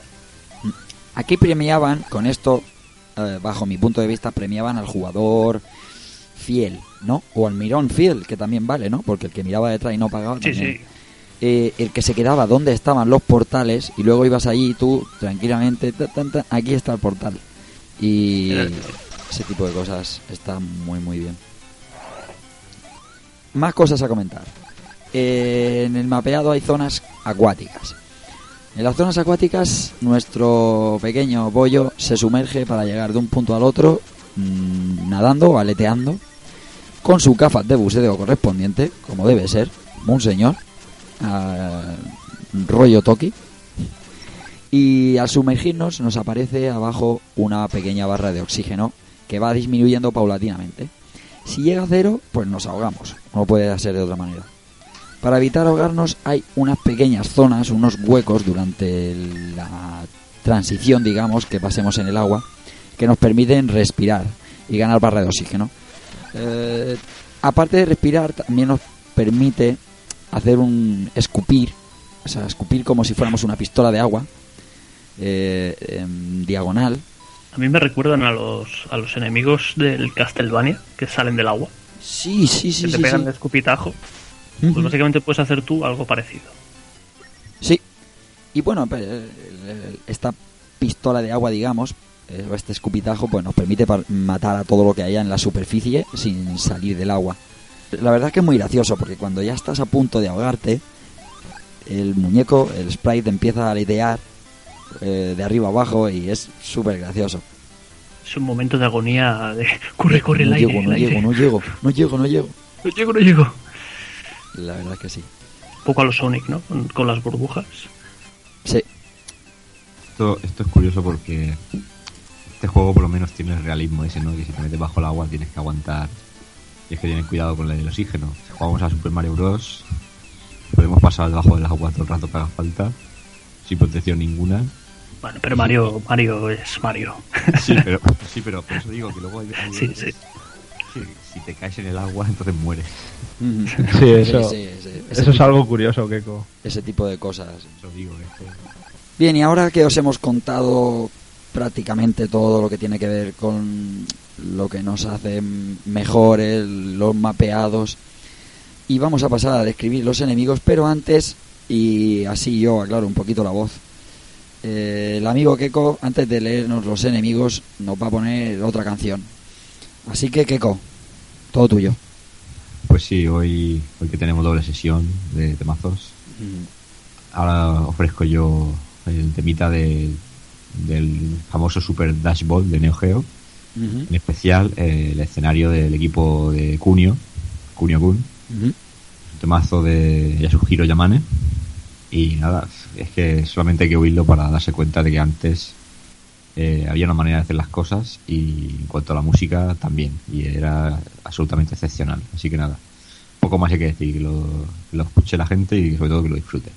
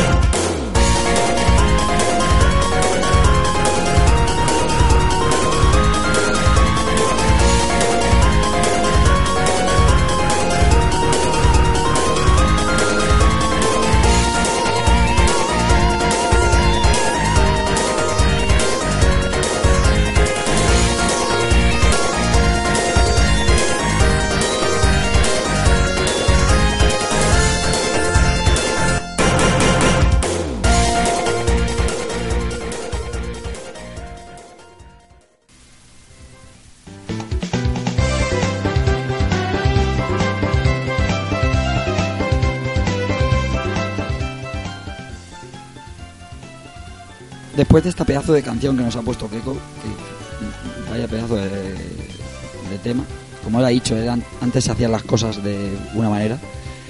Así que Keiko, si me hace usted el favor, Pues sí, descanse usted la voz. muchas gracias. Sería una enfermera sexy que le cuidara, pero no es el caso. y así que nada. eh, si usted me da permiso, procedemos ya Por con, favor. con el listado de, de enemigos. Bueno, pues eh, enemigos por decir algo, ¿no? Porque pese a que están ahí para fastidiarnos, como hemos dicho, eh, su aspecto está claro que no deja de ser adorable en muchos casos. Así que bueno, empezaremos por lo más simple de todo, eh, el shell, la concha. vamos, un animal que anda bast- bastante despacio y lanza bolas con pinchos rodando, tal cual. ¿Qué me podéis decir un poquito de este personaje? Bueno, es el primero que te encuentras, ¿no? Es, es el toma de contacto con, con el primer enemigo. La gracia de estos enemigos es que aunque los toques, no te, no te matan. Es verdad, es cierto. O sea, Ningú- ningún solo, solo te matan con el disparo que el hace. proyectil. Sí, señor. Luego tendríamos un. Vamos, una semi-evolución de este personaje que es el Crab. Ujú. Que vamos, básicamente avanza igual que el anterior, solo que dispara más balas más rápidas que en este, en este caso que las bolas anteriores de pincho. Un poquito la versión eh, hardcore o, o evil ¿no? de, la concha. Ujú. Sí. Luego tenemos más, tenemos más bichos. Tenemos el, el Cannon Frog, ¿no? Esa, esa rana cañón. Nada, típico enemigo que ya se empieza a poner la cosa un poco más complicada, que vez de avanzar andando, ya va dando saltos y, y encima si nos acercamos demasiado explota y también tira sus balas y sus disparos proyectiles. O sea que este- estos enemigos que hay que llevar un poquito de, de cuidado. Sí, este ya requiere un poco más de. de, de pillar el, feel, el feeling. Sí, porque además, como tú, atraviesa paredes. Entonces te, te puede venir por debajo tranquilamente. Sí, uno, ya la cosa empieza a complicarse. Ahora sí que se complica un poco más con, con esta estrella que tenemos, o quiero creer que es una estrella, Sí, con sí, sí, patas. sí, totalmente. Yo al principio pensaba que era un zorrillo, pero no, al, que al decir que es una estrella, sí, tiene, tiene forma de estrella. Este es el que me molería. buah, perdonad la voz. Este es el que a mí me gustaría de, de peluche. Este, la Mm. estrella, la estrella naranja, es chulísima. No, hay, hay que, hay que valorar esas, esas deportivas que llevan, ¿no? Porque no Ahí, todas. ahí, las ahí, estrellas ahí, tienen muy todas. bien. Muy bien ahí el detalle, el detalle. Eh, bueno, esta digamos que es un híbrido de los dos anteriores, porque camina, salta y encima se duplica, ¿no? Como, como buena estrella que es. Así es. Y si lo tocas, te mata. Eso es. Absolutamente fucker. Esta es chula porque eh, cuando empieza a duplicarse y esos se duplican y esos que restan también se duplican, hay zonas que te puedes juntar con 25 eh, estrellas y, ahí tienes objetos a mansalva, ¿sabes? A nivel de puntuación. Es, un- es muy guapo. Prickly. Pues luego tenemos también eh, otro enemigo que este ya es un poquito, ¿cómo decir? Es un, podríamos llamarlo generador de monstruos del Gauntlet o un Mm. respawner o algo así. Bien, bien, bien. Te he visto bien, te he visto bien. Es el clown, ¿no? El payaso. Por sí mismo no ataca, pero, pero ya digo, puede generar cualquier tipo de enemigo. Y en ciertas ocasiones lo podemos encontrar en Zeppelin y hay que darle varias, varios golpes para liquidarlo. Esto, este tipo de enemigo, personalmente, me revienta porque hay juegos en los que no te das cuenta de por qué no paran de venirte por todas partes. Es porque hay, es porque hay uno de estos, que entre comillas, eh, pillos, por no decirle cabroncete, que está, está generando ma- malotes constantemente. Que los pare como si fueran eso conejos. Está ahí escondidito. Eh, lo veo, o sea, tal cual lo estabas explicando, lo estaba viendo en pantalla. El típico que no ves en pantalla y dices, ¿y de dónde leña están saliendo toda esta gente? Y está un par de pasos más para adelante en el scroll. Eh, lo he visto. Montó en su Zeppelin. y, y- y mandándote pingüinos con el... Bueno, ahora llegaremos al pingüino. Mandándote, mandándote mandanga. Ah, bueno. Bueno, luego pasaríamos a un enemigo que ya, por la estética ya parece que tiene más mala hostia. Que es el, el Sparkle. Así un tipo envuelto en llama, o una llama así extraña. Sí. Que, que es la, la silueta, sí, esto lo digo ahora un poquito así rápido. La silueta sí me recuerda un poquito a, a los dos aliens estos que aparecían en el Alex, en el Doctor Slump, que de esos tenían un culo en la cabeza. Así la Ah, silueta sí, parece que sí, tiene ahí no sé, una cosa un poco rara. Me recuerda un Mm. poquito a esto. Nada, se multiplica muy, muy rápido formando una fila a la superficie Mm. Y bueno, pues uno de estos de estos de este tipo de villanos que ya se proponen para hacernoslo pasar mal. ¿Qué, qué opinión os merece este personaje? Yo la verdad es que se, se generan muchos, pero atacar, atacar, creo que, que, que se empiezan a, que empiezan a moverse, a correr hacia ti o, o algo así. A mí solo me han matado porque me los encuentro en plataformas por encima, entonces cuando salto me dan. Y el tema es que eh, ellos no se mueven del sitio, pero al duplicarse empiezan a cubrir una parte importante del suelo, ¿no? Claro. Entonces, eh, a modo de llama, digamos. Entonces, si vas en el globo y por lo que sea, por cualquier piedra del destino que te pongan en el camino, caes al suelo y ellos están abajo, eres fiambre. Te los comes. Si estás en el suelo, eh, no tienes ningún... Dificultad. Exactamente, ningún peligro. Esto es más que nada, a lo mejor los, los programadores los ponen en ciertos sitios un poco jodidos a veces, Sí. pero bueno.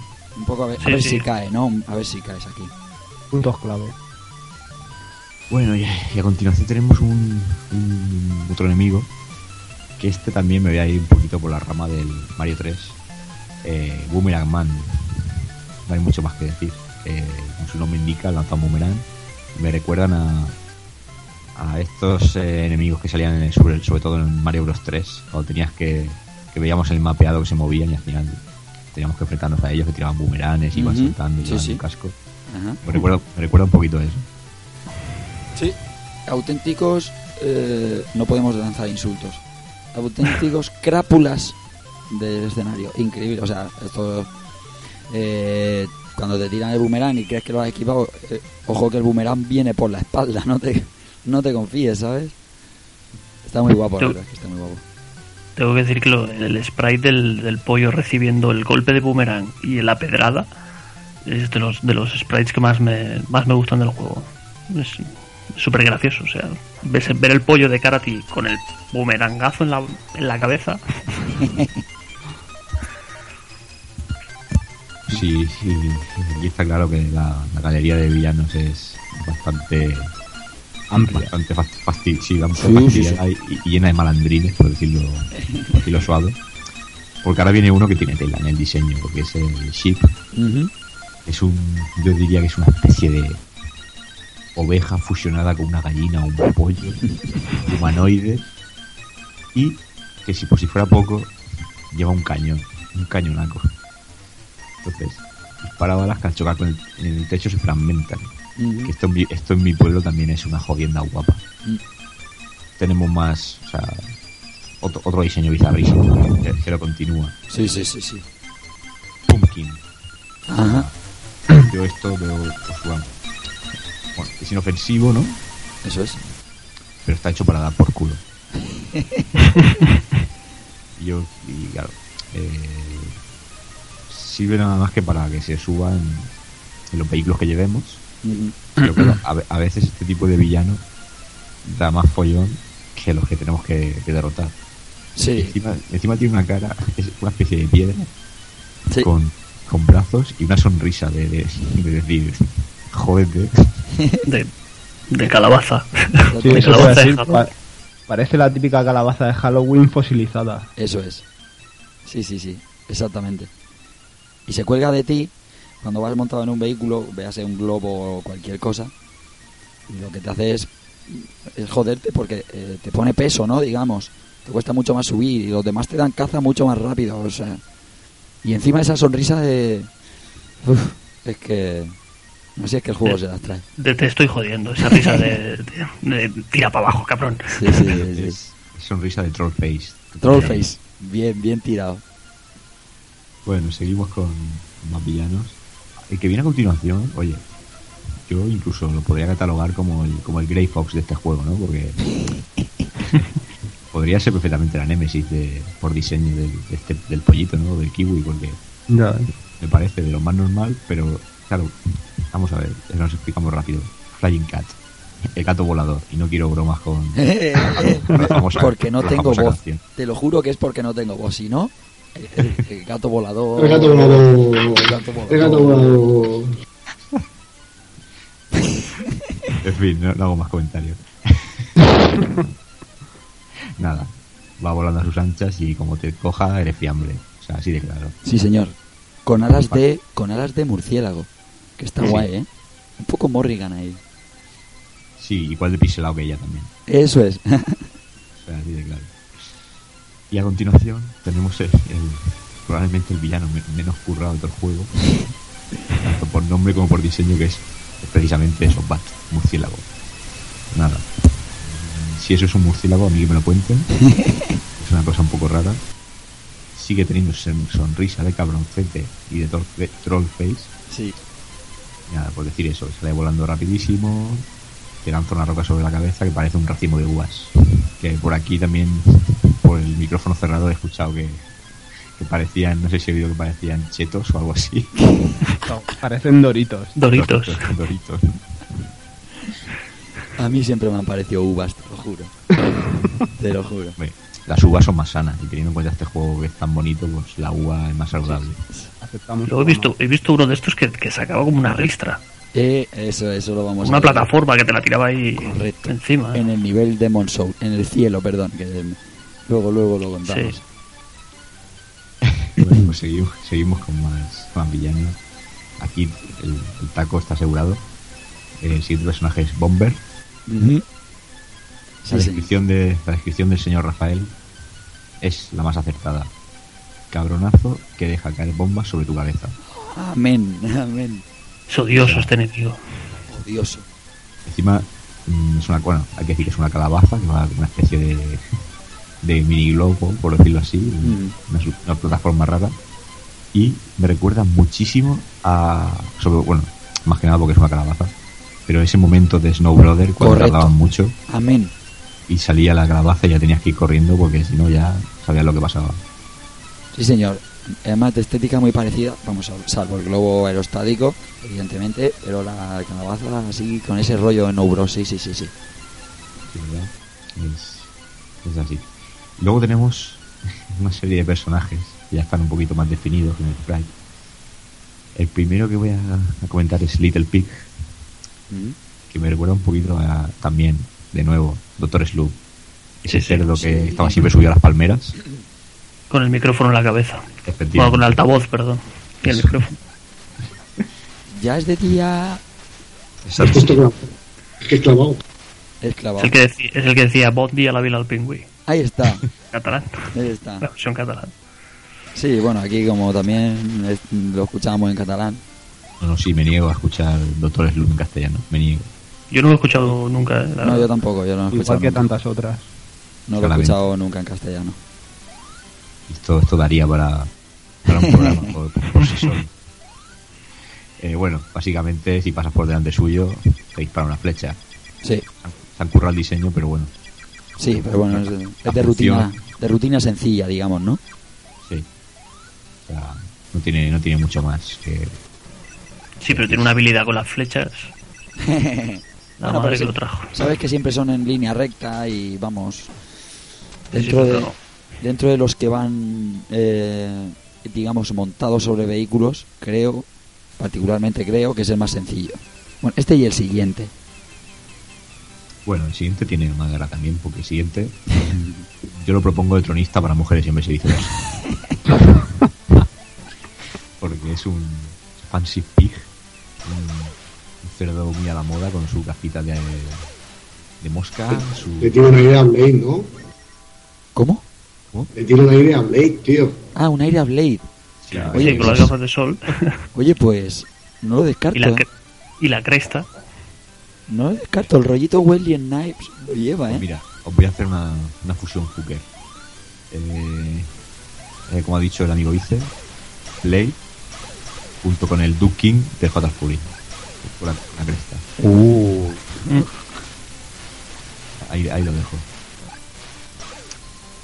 Este tío eh, va volando sobre su globo multicolor con su gafas molonas y una vez más, pues también, lo mismo. Igual que su primo anterior, pues dispara flechas.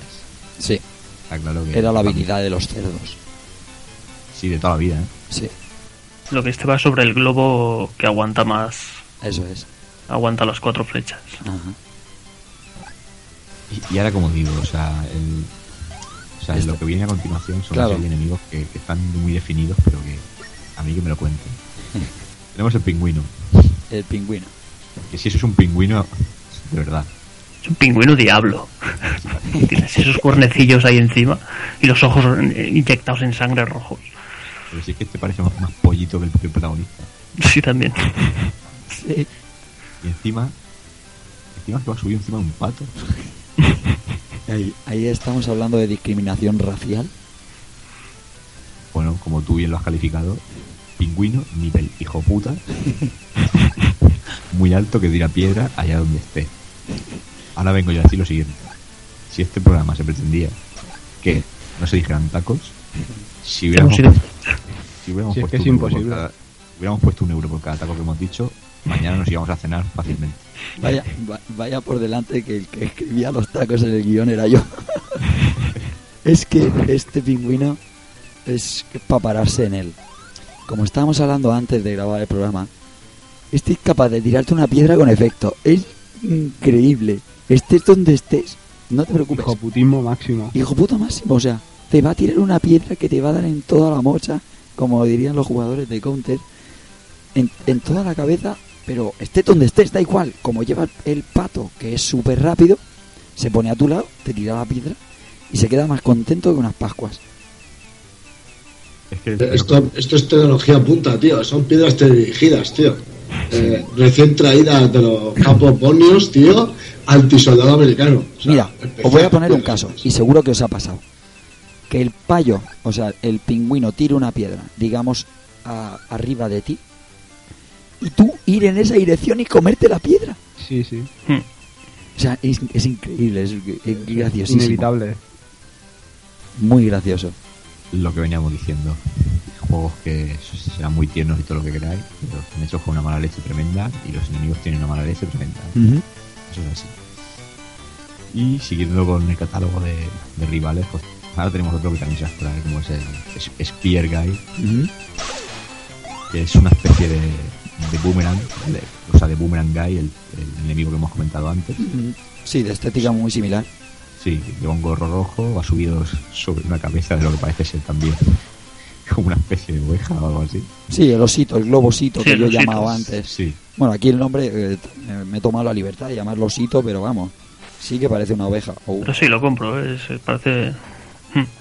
ve- vete tú a saber. O sea, y como bien dice su nombre, pues lleva una, una lanza en ristre que, que estas son de las que joden, porque las lanzan hacia arriba, de esto que tú dices, bueno, no, no me preocupo hasta que caiga, pero luego eso cae y, y en una situación agobiante puede, puede fastidiar bastante. Sí, señor. A este enemigo, en vez de Spear Guy, lo podrían haber llamado Empalador Guy. Correcto. Porque tela, ¿eh? No falla ni una. Te puede meter la lanza por el orto. Que viene salió ahí, ¿eh? Por el orto. eh, menos que canta un gallo. Muy destructivo este Spear Guy. Sí, sí. todo esto ya a nivel. Pues bueno, si esto os parece mucho, eh, ahora viene el siguiente, que esto ya es el colmo, porque esto ya es veneno la, veneno la moto. Esto, mira, como dice un amigo mío, este enemigo es Molt Bonic. Es Molt Bonic. Bonito, muy bonito, sí, señor. Tiene Pero, toda la cara del gato del Villa, tío. El gato de Villa que está ahí dando en la grabación sus más y sus menos. sí, son igual de cabrones los dos, yo creo. No veas. Pues esto, mira, es un gato con semitoque azul de Doraemon, muy adorable, pero ya tenemos que desconfiar porque va encima de una especie de misil. Y si encima a esto le subimos el... Le decimos que, que tira hachas a todo lo que se menee, Ya lo el, nom- el nombre de Kitty Robot se queda muy corto. con una precisión de cirujano tira la hacha, ¿eh? Te hace la raya en medio. Auténtico. eh, eh, es que mola mucho ver un, un, un gatito casi. Yo creo que es el más adorable de todo el juego. Y, y que te echa hachas ahí a, a- a diestro y siniestro. Es Genial, genial. Bueno, ahora te- ah, bueno, Villa Villa, continúa. Ah, no, iba a decir que ese es el típico enemigo que cuando lo ves dices, hostia, qué, qué diseño más guapo, tal, y de repente ¡zas! Zasca. en la frente. Sí, claro, eso es como el perro del Rising, te mola mucho, pero te cagas en su madre cuando tienes que luchar contra él. Correcto.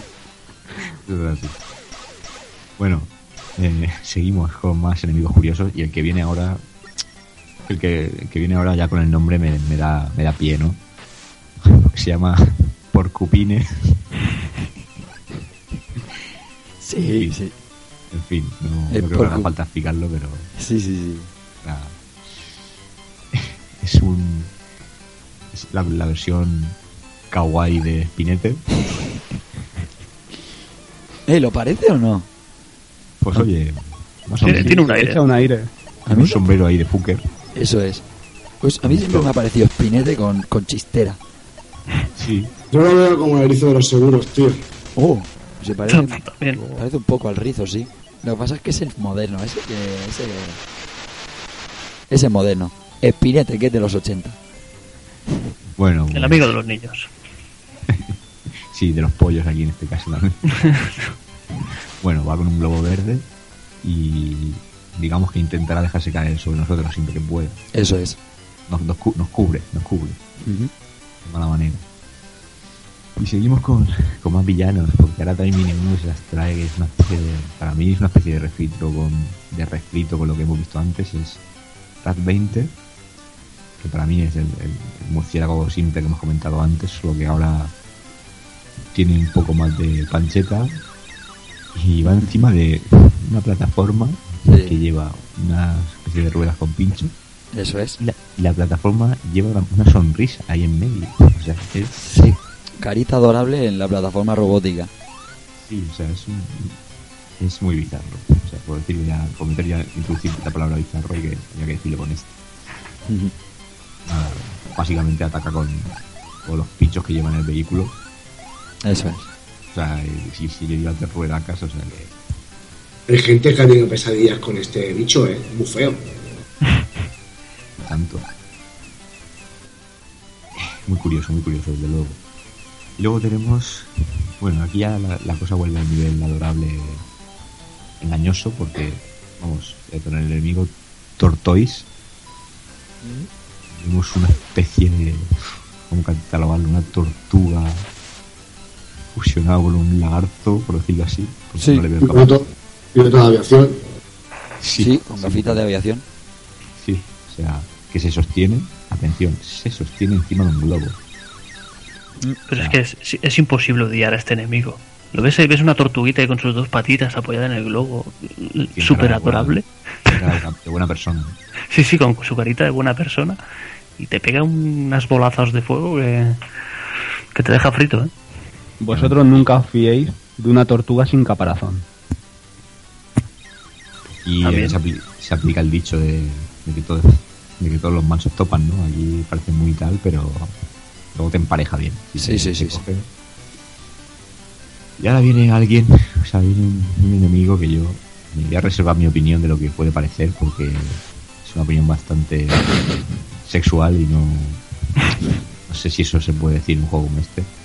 Pero bueno, me lo voy a guardar. Sí, Anemon. Por, por decirlo suave, por decirlo muy suave, yo diría que es un volcán con venas. Eh, o una, espe- una especie de melocotones en la cabeza. y sonrisa adorable, nunca falte. Hombre, supuesto. Y bueno, por decirlo rápido, si pasamos cerca de la zona de agua, nos merienda directamente. O sea, no se anda con, con tonterías. Eh, bueno, seguimos con, con más rivales. Aquí ves, este me gusta más porque pese al aspecto que tiene, no nos va a dar mucho follón. Es, es el Sea Arching Ball, una bola, una especie de estrella de mar con pinchos. Que básicamente está en el escenario para esquivarlo, para saltar. No, Sí, no- Para, no, para- para hacer nada. para pasarlo lejos en el agua y, y olvidarnos. En el agua fastidian porque suelen estar en zonas que vas justo con el aire y depende de, de la vuelta que hagas para esquivarlo, te ahogas por culpa de él. Para eso está, exactamente. Para eso están, básicamente. Bueno, ya tenemos un, un enemigo que, salvando las distancias, eh, igual tiene cierta similitud con, el pulpo mítico del, del Alex que es el Tentacle Urkin, que básicamente es- no es un pulpo, ¿no? Pero una especie de estrella de mar ya con cara sonriente, pero ya con, un poco de mala leche. Pero tiene un tentáculo que al tocarlo es como una especie de, mecha que explota y se va, dispersando los pinchos por todas partes. Esto me recuerda un poco a ese pulpo de Alex que creo también se Sí. acercaba, soltaba las bolitas y tal. Y, Mm. y parece una cosa, pero luego te fastidia, ¿no? Pegas el salto y calculas mal, al final te lo comes. Atención a la cara que tiene este tío. Este tío tiene la cara de Monster U. Es verdad. Ya, Ya, eh. Ahí está. Ahí dejo el falta la, dato. le falta la M de malo. Correcto. cara de Monster U. Bueno, lo que viene a continuación eh, es Maverica, Maverica incluso para este juego, ¿eh? porque lo que podría ser una especie de humano ahí metido de una nave, el láser UFO, rápido y mortal, no hay más. Sí, Con señor. un una nave tienes que ser letal, si no, no eres un villano ni eres nada. Si no nos queremos extender mucho, pasamos con su primo, su primo que es el misile UFO, Sí. Es lo mismo, pero que lanza misiles y, y ya es un robot, lo que parece que va pilotando esta, esta nave. Y luego tenemos el Superfly. Sí. Este, este enemigo solo se encuentra en la versión más vieja del arcade. Y es bueno, una especie de híbrido entre insecto y humano, pues es una cosa rara. Ujú. Y aparece volando. Va dibujando círculos. Y los ataques que le hagamos le atraviesan como si fuera un fantasma. Por lo que es indestructible. Con lo cual es un enemigo bastante bastante indeseable, ¿no?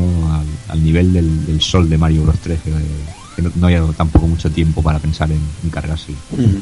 Lo cual es, esquivar como un loco. Sí, este lo he dejado para el final porque, como he puesto la descripción, es la versión más vieja del arcade. eh, no es la versión World de la que jugamos todos en Mame, ¿no? Pero la versión Older, que es japonesa, pues está el enemigo y oye, me ha parecido curioso. Digo, pues voy a comentarlo.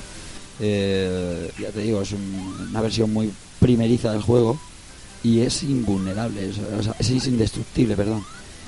Es muy curioso, muy curioso. Y más por culero, ¿eh?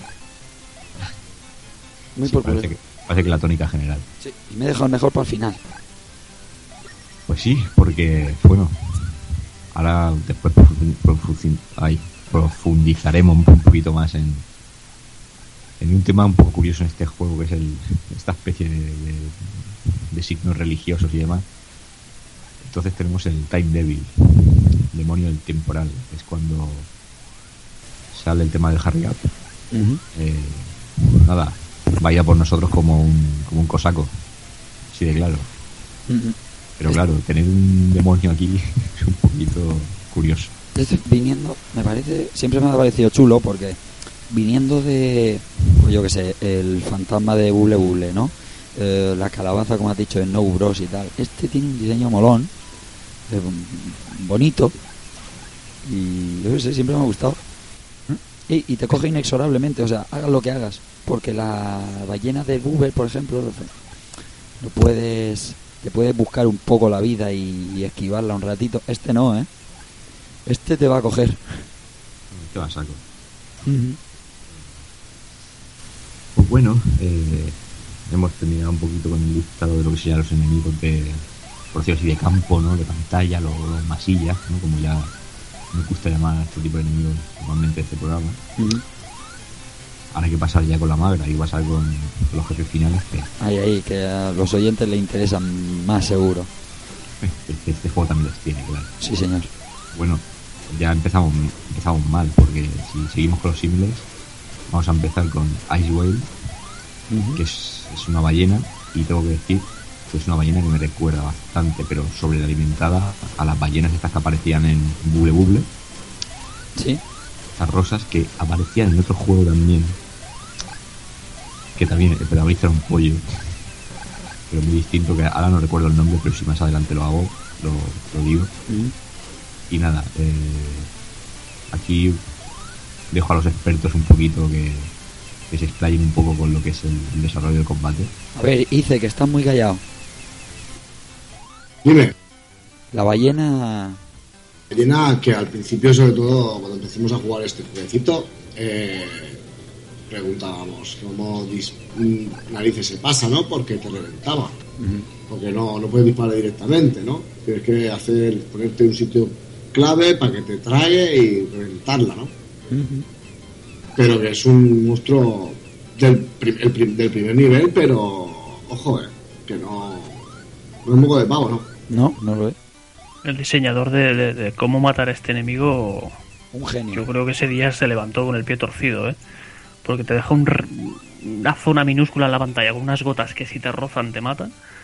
Y tú simplemente tienes que tirar fechas, o sea, tampoco te indica que le estás dando al, al enemigo una vez estás dentro de la ballena, ¿no? Entonces se, Ah. se hace difícil un poco por eso. Eso te lleva a preguntar, tú estás dentro disparando y le dices, pero ¿realmente le, le Sí, estoy sí. haciendo daño o...? ¿Le estoy dando o estoy aquí perdiendo el tiempo? Sí, sí. Es... Nosotros, porque al jugar al arcade eh, teníamos muy asumido que nos tenía que comer, ¿no? Por jugar, deber jugar, evidentemente. Pero me parece una genialidad el hecho de que desde fuera no le podamos hacer nada, que tengamos que esperar a que nos coma, lo cual a todo el mundo se le antojaría muerte segura, ¿no? Cierto. Y, y me parece genial el, el- el que te trague y luego dentro de su estómago con la con esa toma que sale lo tengas que cargar. No esa cosilla me, me pareció me pareció siempre genial. Pero otro apunte, como decía Keiko, así religioso, ¿no? Como Jonás, que lo tragó la ballena, ¿no? Uh, allá está Fugger total. Ya se nota que se nota que Lice hizo la comunión. Nivel nivel Dios, además de verdad. Hice Es- nivel Dios. Es, es eso que, como, ¿no? Como lo que tú dices, ¿no? El, el pensamiento ese de que si me come me mata. No, no, si te come no. Si te come, la matas. Ahí si está. no, no. Aunque tengas que esquivar luego el sudor interno o jugos gástricos de la ballena, ¿no? Podría podría Pero- haber dicho podría haber dicho Pinocho, pero ha dicho Jonás. Eh, Sí, sí, joder, joder, todo bíblico. El diablo, el- la Biblia que sale por ahí, que tal, o sea, todo bíblico, ¿no? El proyecto bíblico. Bien, bien, bien, bien. Te he visto bien, Ice.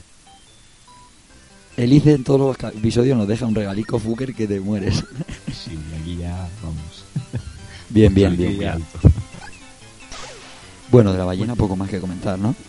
Pues sí, nada, decir que está per- pertenecía al primer nivel en Auckland y vamos a vamos a seguir porque tenemos bastante más. Sí. Eh, tenemos al nivel 2 en Rotorua. Tenemos al, a, un nivel, a un enemigo que ya aquí la cosa se empieza a emparanoiar mucho con los diseños. Vamos a ver cómo se come esto.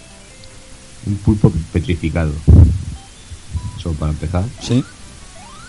Y que su ataque consiste en disparar tinta que transforma en murciélagos. Yo me callo y os dejo hablar porque vamos, esto es ya Albert, Esto es una, una bizarrada que, que te la encuentras así y es como un jarro de agua fría. Dices, que hace un pulpo de roca escupiéndome esa tinta que se acaba convirtiendo en murciélagos que no salen más en todo el juego. O sea, es un, es un enemigo...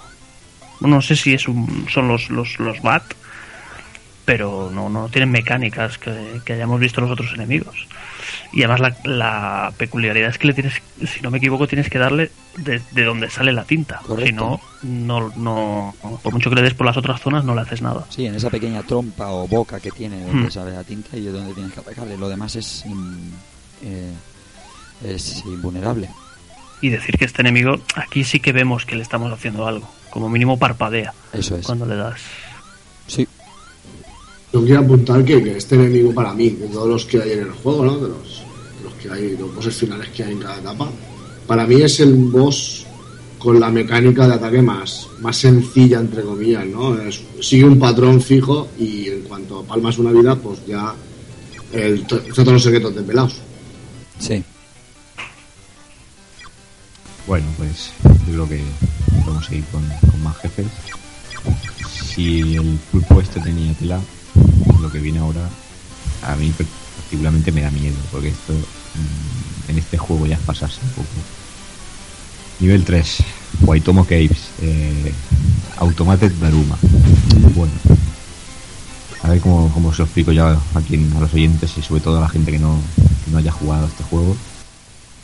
Eh, es una muñeca matroska, una muñeca de estas rusas, Sí. robótica, un aspecto de cyborg, pero con la cara angelical completamente. O sea, eso lo mantiene totalmente plateada, gris. Y bueno, eh, tiene una rutina parecida a la del, a la del pulpo anterior. Nos dispara misiles y tenemos que darle en el compartimento de donde sale.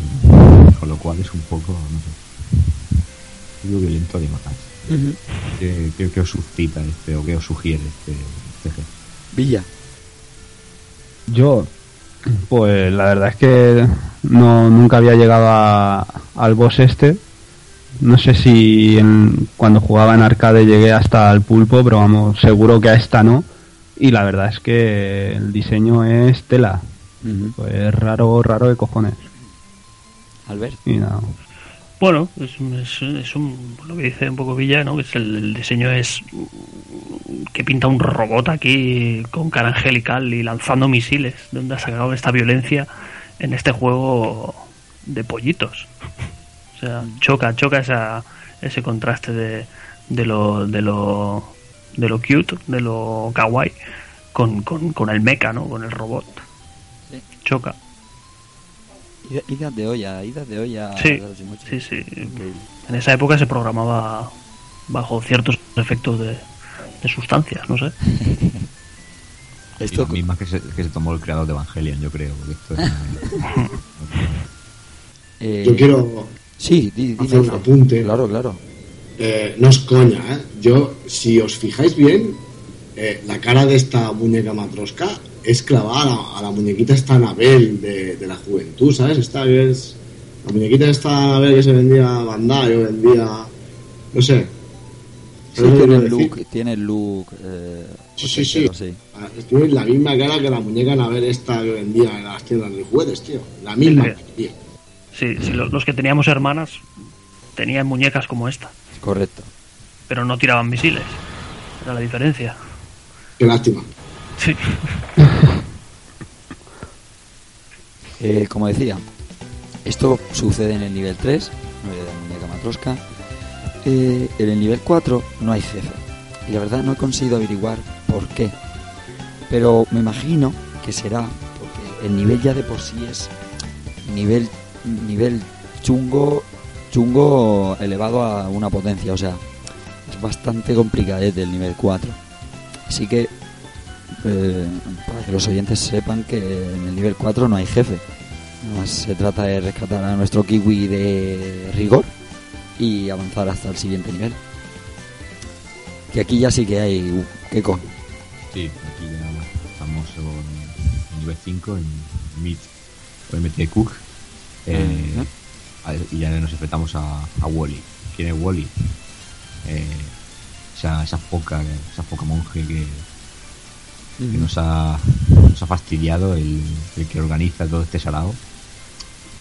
Yo tengo que decir, a título personal, que como, como enemigo final no me aterra mucho. No. Pero bueno, es el jefe, es el, es el que la ha liado y hay que, hay que ventilárselo. Y aquí, pues bueno, los packers que han llegado al final del juego, por favor, ilústrennos. Bueno. Ay, perdón con la tos. Bueno, eh, empezando porque el suelo está cubierto en su totalidad por pinchos. Así que de eso de andar, nada. Aquí hay que llegar con un vehículo para la batalla. Eh, nuestro enemigo, la foca leopardo, está llamada Wally, está suspendido en un globo, en un globo normal, con su cara pintada. Ahí se ve el egocentrismo brutal y tiene su misma cara pintada sobre el globo. eh, Es genial. Y ahí es donde tenemos que atacar, no al globo, no, mm, o sea, no a la, a la foca. Tenemos que darle al globo caña a pincharlo y que caiga Wally. Eh, entrar aquí con un vehículo, bueno, digamos malo eh, o lento, es casi jugarnos la vida porque este monstruo lo que hace es disparar con un cañón que lleva en las manos una serie de mm, cañonazos que debemos esquivar y cierto la verdad es que con cierta rapidez. Entonces aquí cuando llegas con la UFO láser con la nave láser con la, es capitán general. ¿por qué? porque tu ataque es mucho más potente y porque te mueves con una velocidad brutal sin tener que buscar el, el el botón de salto ni la inercia de caída ni nada. Si llegas con otro vehículo, pues te lo puedes pasar, pero lo suyo es llegar con un UFO láser, que es posible, y, y darle candela al globo. Y, nada más, eh, cuando te cargas el globo, la foca cae hacia abajo, desaparece. No esperéis que se destripe contra los pinchos ni nada, no. No tenemos tanta suerte, atraviesa la pantalla, o sea, se cae y desaparece. Y cuando desaparece, aparece Fifi, que es nuestra amada y, y nada más y ahí aparece ya el ending del juego yo no sé eh, a los otros a- que, que he escuchado que el diseño no les sugiere nada. Albert. Cuéntame. el diseño el diseño de, de este jefe final eh, no estás con Keiko y conmigo que podrían haberse trabajado algo un poquito no sé eh, más complicado o más no sé Bueno, no sé, es que yo parece como que el juego empezó con una idea muy muy de animalitos monos y no sé, o había alguno que decía que, que- que quería meter robots y quería meter cosas y aparecieron enemigos como la, la matrosca y el pulpo y cosas raras, pero yo creo que la foca sí que va un poquito con el con lo que es la estética o el diseño del, del juego en general, ¿no? Es, es un enemigo que es, es adorable. No sé, yo veo, yo creo que sí que va un poquito con la con la estética. a mí como A mí fan me da miedo la de Master System, la versión de Master System. como, fa- como fan del género mecha me hubiera gustado esta foca ahí sobre una nave láser enorme Sí, que podría haber sido más épico, mm, sí, pero creo que tampoco es un juego que, que requiera esa epicidad. A mí la que me descuadra es la matrosca. Pues, eh, habiéndole dado cuenta ya este enemigo final, aparece el ending. Bueno, contaros del ending un poco por encima. Nos viene a contar lo que nos introduce el juego, la intro. O sea, nos cuenta que Wally es una foca que viene de una isla de a tomar por saco. Eh, viene a nado y a lo que se dedica es a ir vendiendo kiwis por ahí. A ir comercial con kiwis, entonces pues nada, tendrá todos los kiwis y eh, Tiki se escapa como puede. Bueno, nos cuenta un poco eso, lo que hemos visto en la intro en esos pocos segundos que comentaba antes Albert.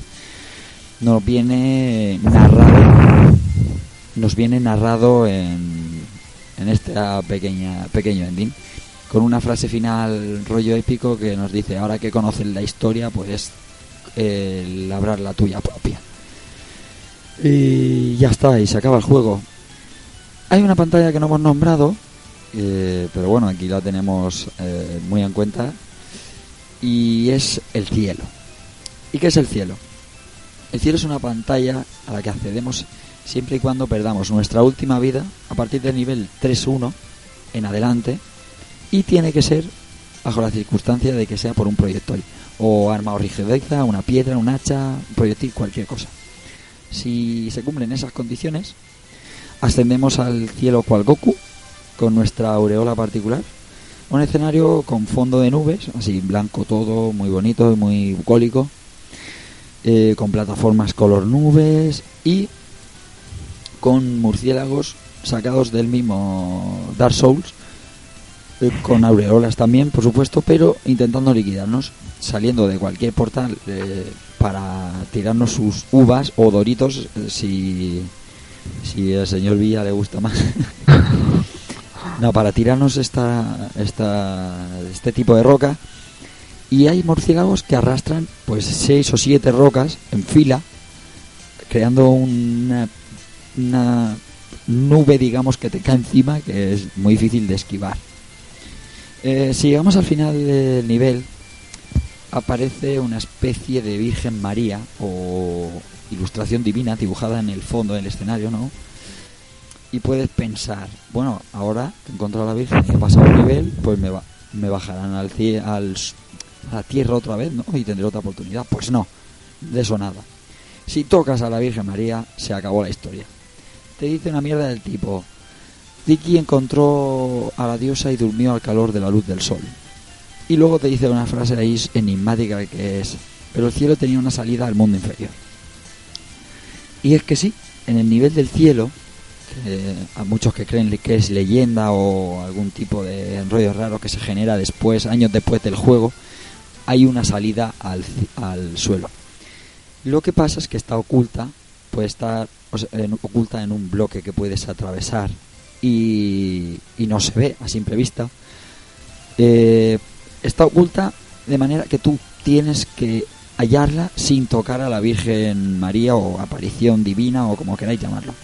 Si lo consigues, pues vuelves a la tierra con una última vida y, oye, pues y te la den todas, ¿no? Eh, ya te, han regalado una vida, algo es algo. Eh, yo personalmente, yo esto de pequeño no lo sabía, sabía que había una salida porque era evidente, el, escenario digamos que te lo, te lo da a intuir, pero nunca la he conseguido. Yo siempre era, eh, si conseguía pasar el nivel, que ya era muy complicado, ya te digo, nivel Dark Souls, como decía antes bien Albert, mm, le daba a la Virgen y me daba al final este alternativo, random. Yo aquí mm, tengo que pararme un segundo porque. Sí. mm, vamos a ver. Yo este juego lo tenía siempre una, del pollito, tal y cual. Y ya con el paso de los años uno va investigando, toca hacer este tipo de programas y va informando más. Entonces, yo quiero saber qué, qué, qué rayada hay ahí, qué ocurre en Nueva Zelanda, si es que hay apariciones o algo. Porque, ¿cómo, cómo es posible meter aquí este tema de la Virgen y demás? Porque es que es una cosa. Sí. A mí esto me raya mucho. Sí que es algo raro. Lo primero es por qué hacen el juego basado en Nueva Zelanda. Que, bueno, por el kiwi, pero con los japoneses, con lo, in- lo egocéntricos que son. Pero sí que el juego hay toques que eh, todo indica a un nivel de psicotrópicos alto, digamos. La Virgen, el diablo, el pollito Jonás engullido por la ballena. El pollito Jonás. El pollito Jonás. Bueno, hemos hecho un resumen bastante exhaustivo del juego, con sus pantallas, con sus enemigos, con sus ítems. Ahora, y con la voz un poco recuperada, gracias al amigo Keko eh, y al Ponche, vamos a hablar del aspecto gráfico. Eh, hablamos de un juego del 88 y es un juego que debo decir que ha envejecido genial. Eh, la estética tan colorista y simpática quizá tenga alguna culpa. Porque aquí nada es recargado como esos juegos pues, también de la época, pues que son un poco más con estética punk o cyberpunk o más industrial. No, aquí todo está muy definido y muy muy colorido. Los sprites tienen un tamaño muy bueno y hay una variedad más que aceptable, porque como os hemos contado en los enemigos nada más, como os hemos contado los enemigos nada más, hay una variedad tremenda. En lo que a escenarios se refiere sí que podemos poner alguna pega porque son muy simples, bastante mm, de color, de colores sólidos y poco animados. Aunque sí que tienen algunos detalles chulos como palabras sobreimpresionadas o indicaciones en forma de carteles o de flechas. Eh, pero solo son eso, como decía. Fondos sólidos, coloridos y con alguna excepción en cielos, en, en escenarios un poco que dan la sensación de más abiertos, pero poco más. En escenarios un tanto simples. Pero el resto, ya os digo, ha envejecido, a mi modo de ver, genial. No sé, vosotros, rápidamente, Yo tengo que decir que la explicación es un poquito lo que tú has dicho, muy sencilla. O sea, si tú haces un buen trabajo de diseño visual o gráfico, eh, por más que pasen los años, no tiene por qué envejecer mal. Otra cosa sería, por ejemplo, a lo mejor un juego de fútbol, un juego de acción que pretendes hacer unos gráficos más realistas y con el paso de los años pues puede ir perdiendo.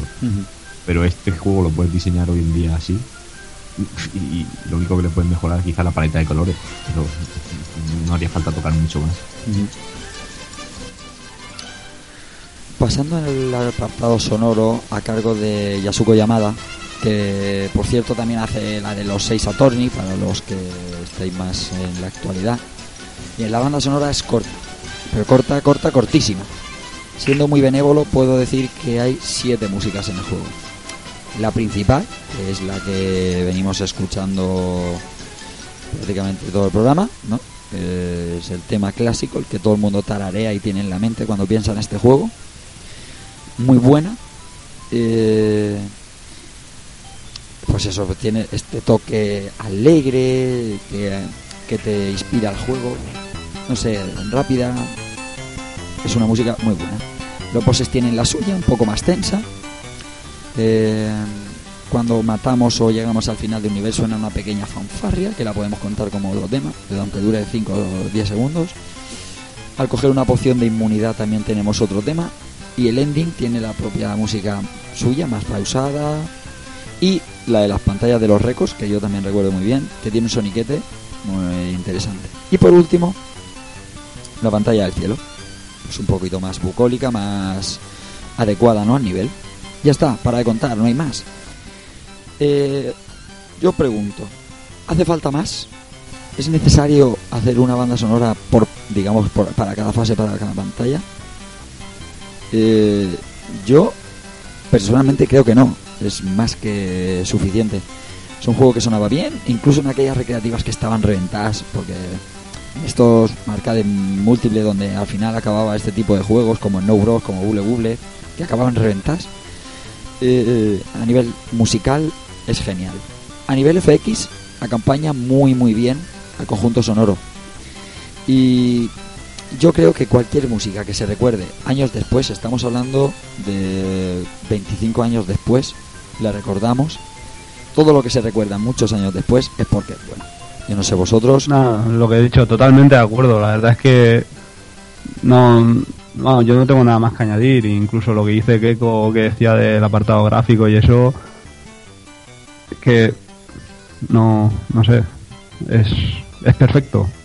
Albert, Bueno, es un poco lo que juegan un poco con el. O sea, la, la melodía pegadiza, ¿vale? Que por eso yo creo que pienso que hacen tan, tan, pocas, tan pocas melodías por eso, ¿no? Por decir, mira, te pongo cuatro melodías pegadizas que las vas a tararear hasta, hasta el fin de tus días. Se, se te graban a fuego. El Toki nos pasaba lo mismo también. O sea, son Ajá. arcades que realmente reconoces la canción del juego. sí. Entonces, no.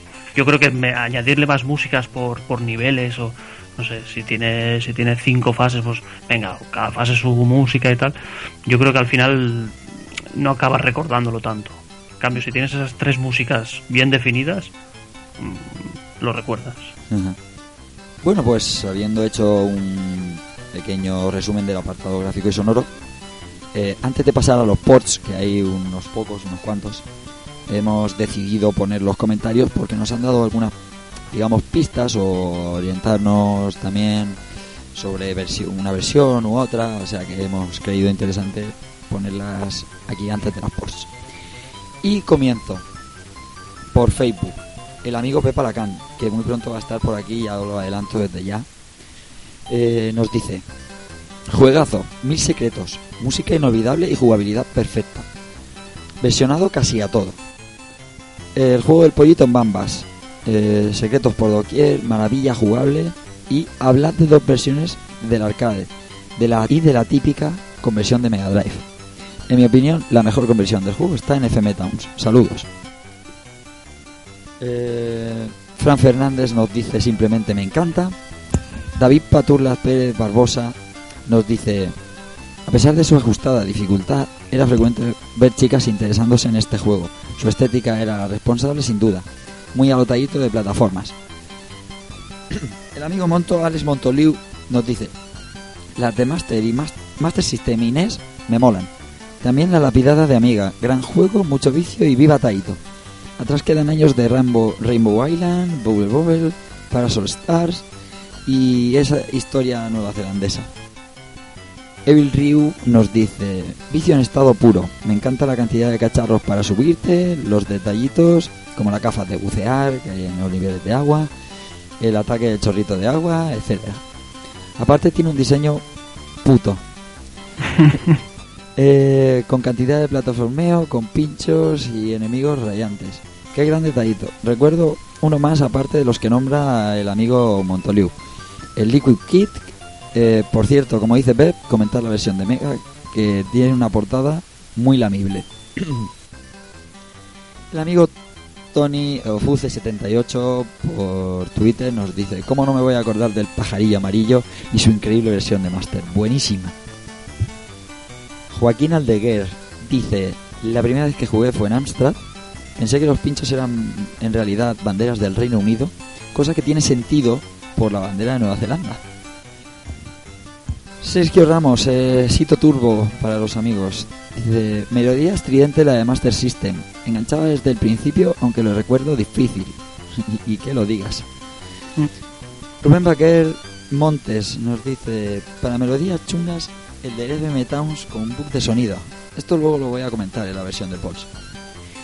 Y por último nos dice otra vez el amigo Pepa Lacan, la versión de X68000 tiene la mejor música, pero la jugabilidad, la jugabilidad está muy afectada. El, el, amigo dice quiere que leamos también su comentario, tendrás poca vergüenza. Qué poca vergüenza, qué falta de respeto. Eh, que lo lea el mismo. ahora sí vamos a leer los ports brevemente y sacamos conclusiones. Eh, voy a empezar por el arcade. El arcade debo decir que existen cinco versiones en total. Eh, la mayoría de ellas tienen solo pequeñas variaciones a nivel de escenario, otras diferencias más, otras con diferencias más drásticas a modo de niveles totalmente distintos al original. La mayoría poseen 20 niveles, como ya he comentado, aunque concretamente la TNZSO eh, la llamamos así por en el proyecto MAME, el nombre de la ROM, es la versión mundial. Cambia las cinco primeras fases eh, que son enormemente más difíciles que el original. Vamos, de la 1.1 a la 2.1 incluida. Versión TNZSOP, que es la más antigua, solo tiene 13 niveles y termina en el 4.1. Esta carece de portales que hemos comentado y cambia la intro. Esta es la que luego se usó para el port de Mega, pero bueno, luego lo cuento. Eh, empezamos por orden cronológico, la de Sharp X68000. La primera versión que se hizo, como digo, en 1998, en el mismo, juego, en el mismo año que salió el arcade, hecho por la propia Sharp y SPS y básicamente es idéntica al arcade, salvo por algunos detalles en la jugabilidad, como comentaba antes Pepa Lacan. Contamos con 5 vidas por defecto, la velocidad de disparo es menor los enemigos son menos agresivos. El jefe pulpo dispara misiles en vez de... Mm, o sea, eh, la tinta es más perseguidora cuando se convierte en murciélago, digamos. Eh, tenemos menos tiempo para que salga el débil cuando aparece la palabra Harry Up. Eh, como detalle también es decir que no hay versión dos jugadores. Una cosa que no hemos dicho en el arcade. La versión arcade tiene versión dos jugadores. Eh, es decir, tú usabas el botón dos jugadores y echabas 50 eh, pesetas, o dos monedas, dos créditos, y había dos modos dos jugadores. Lo que pasa es que eran modos alternos. Eh, había un jugador, jugaba su partida y cuando lo mataban pasaba al segundo jugador, y así. Aquí Taito prescindió un poco de esa, esa vertiente cooperativa que mostró con Bubble y con otros eh, otra versión, Atari ST, desarrollada por Choice Software y publicada por Ocean, como era normal por la época. Destacaría que no hay nivel del cielo. Para saltar eh, hay que usar el pad hacia arriba.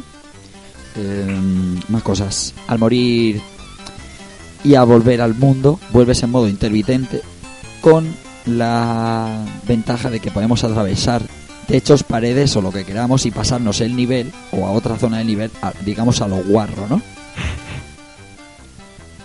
Eh, versión de Amiga. También hecha por Choice eh, y Ocean. Con los típicos defectos en la paleta de colores que tiene Amiga. Que ya comentamos, por ejemplo, en el caso de Alien Storm. Y que el amigo Albert, que es el poseedor de una, lo sabe bien. Sí, Toki también. Ajá. Es casi, casi idéntica a la de Atari, ya que la hicieron simultáneamente y destacar que los enemigos son más rápidos. Es una buena versión, lo que pasa es que, como antes comentaban en los comentarios, está un poco lapidada, pero oye, estaba bien. otra versión curiosa. Eh, Spectrum ZX. Eh, otra vez Oceanic Choice.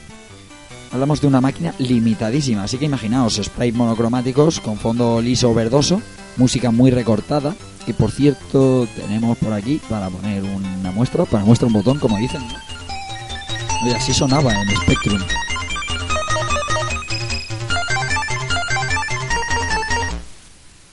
Sonaba bastante bien para ser un espectro, ¿no? Sí, señor, no estaba mal. No estaba nada mal. Eh, eso, no habían portales, eh, no hay diferencias en- de velocidad entre los vehículos, como en arcade o en otras versiones. Eh, le pasa lo mismo que a las anteriores, al, al perder una vida parpadeas y te puedes saltar medio nivel a lo guarro. Eh, y en la pantalla del barco hay, una hay un defecto que se olvidaron de poner unas plataformas sobre unos pinchos, así que en este tramo es obligatorio perder una vida y en la siguiente pasarlo parpadeando. Y como detalle final, decir que no existe las letras extend. Así que eh, hay que conseguir la vida por puntos. Commodore 64. Eh, por Imagine Soft y distribuido por Ocean. Básicamente tiene sprites que parecen súper definidos y otros muy sucios, digamos con el pixel gordo, ¿no? Eh, por cierto, también tengo una música por aquí de, de Commodore. Sonaba un poquito más distinto, ¿no? Digamos. Pero oye, se, se distinguía bien de qué juego hablamos, ¿no? Mm. Pues eso, como digo, unos sprites muy definidos y otros super guarros. Eh, los jefes no tienen punto débil. Todo ellos el punto débil. Puedes dispararle donde quieras. Y la ballena la puedes matar desde fuera. De hecho, la tienes que matar desde fuera. Eh, la peculiaridad es que si tú vas montado en un vehículo y le disparan a tu globo, no explota el globo, tú mueres. Y, y pro. O sea, esas son las limitaciones que dan las máquinas un poquito más pequeñas. Pero oye, una conversión ahí en Commodore 64, muy bien. Astra CPC, eh, en el 89 también. Sprites que te hacen forzar la vista con colores ultra chillones, de estos que no son recomendables para epilépticos fotosensibles. El sonido es bastante pobre y en general es muy parecido al de Spectrum. La versión de PC Engine está desarrollada, un año más tarde, en el 90, por la misma Taito y es la que hoy en día está la versión digital disponible en Wii. Eh, principales diferencias con el original son algunos errores en el, en el coloreado de ciertos lugares, que son distintos, algunos FX se han perdido y el sonido es algo inferior al arcade, porque eh, la música está compactada y tal. Eh, como detalle, solo hay dos continuos, no hay nave UFO láser y no hay nave UFO misil. Eso es un defecto gordo a mi modo de ver, ¿eh? No sé por qué les costaba poner ahí una- la nave láser. Eh, no tiene ending, pero la intro te cuenta algo, algo más de la, de la historia ah, de, de este juego, pero no ves a la foca raptando a la peña. La versión de Mega Drive que nos decían los amigos Pep y Evil, oye, comentar la versión de Mega. Está realizada en el 90 por Visco y es muy distinta a las demás porque está basada, como he dicho antes, en la versión TNZ-SOP, que es la que os he dicho que solo tiene 13 niveles. Entonces, los primeros niveles son nivel nivel de dificultad pues eh, Metal Gear Rising modo revenganza, digamos. Muy, muy alto nivel de dificultad, los primeros niveles. Eh, no tiene al pulpo de jefe y no hay mapa. Bueno, mapa o radar, como decía antes Villa, ¿no? No lo tiene. Eh, solo tenemos 5 continúes aumentables a 9 mediante truco. Eh, más cosas. Los jefes son mucho más chucos. Y en general el juego se mueve un poco más rápido que el original. O por lo menos es la impresión que me ha dado a mí, pero yo creo que a los oyentes también, si se paran a verlo o a jugarlo, verás que es un poco más ligero. Eh, versión Nintendo, que por cierto en, territorio USA o Yankee se llamó Kiwi Craze, no se llamó The New Zealand History. Desarrollada por Software Creation y distribuido, como no podía ser de otra manera, por Ocean. Eh, En 1991 con sprites más pequeños de lo normal, con una paleta de colores muy inferior. Musicalmente usa un remix, también tengo por aquí. Como escucháis es un poco más movida, un poco más ligera ah, que la original. Compuesto por Tim Foley y los FX también están renovados. Eh, tiene los 20 niveles de rigor y ya pasamos a, otra vez a lo normal. Pero tiene alteraciones que los haces un poquito más sencillos. Tenemos tres continúes, no existe la palabra Sten, pero tenemos un ítem el que es un pollito, que es una vida.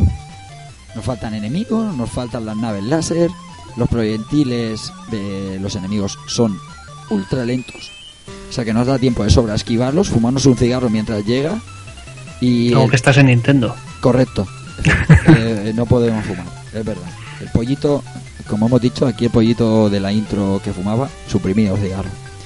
Y el débil, el enemigo que sale con el tiempo, también es lentísimo. Muy lento. Eh, la batalla con final contra Wally es distinta porque aquí no hay pinchos en el suelo y podemos pisar el suelo y no requiere un vehículo. Más versiones, que quedan pocas.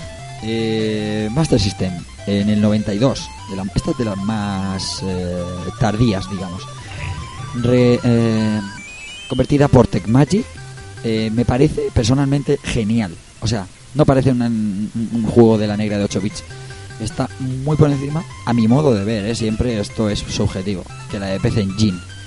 Eh, sus diferencias básicas son que somos mucho más rápidos al andar, solo se gana vida por puntos, nadamos bastante más lentos.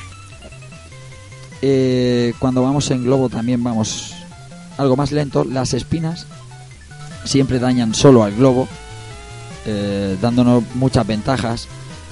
Y qué más, qué más. Eh, la ballena también se le puede currar desde fuera. Y el defecto es que no podemos aletear.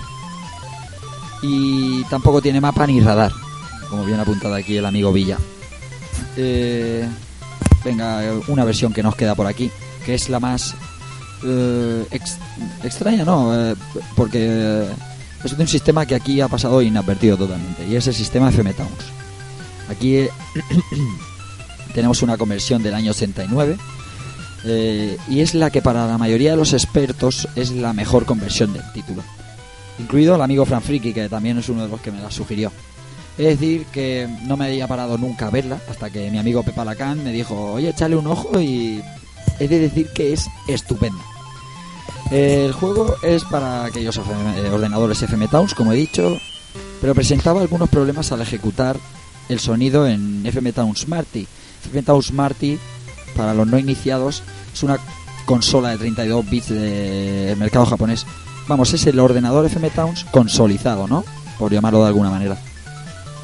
Eh, y aunque sea del año 93, eh, es retrocompatible con todos los juegos de FM Towns. Este, juego es del 89 y en esta consola pues tiene un pequeño defecto de- en el sonido.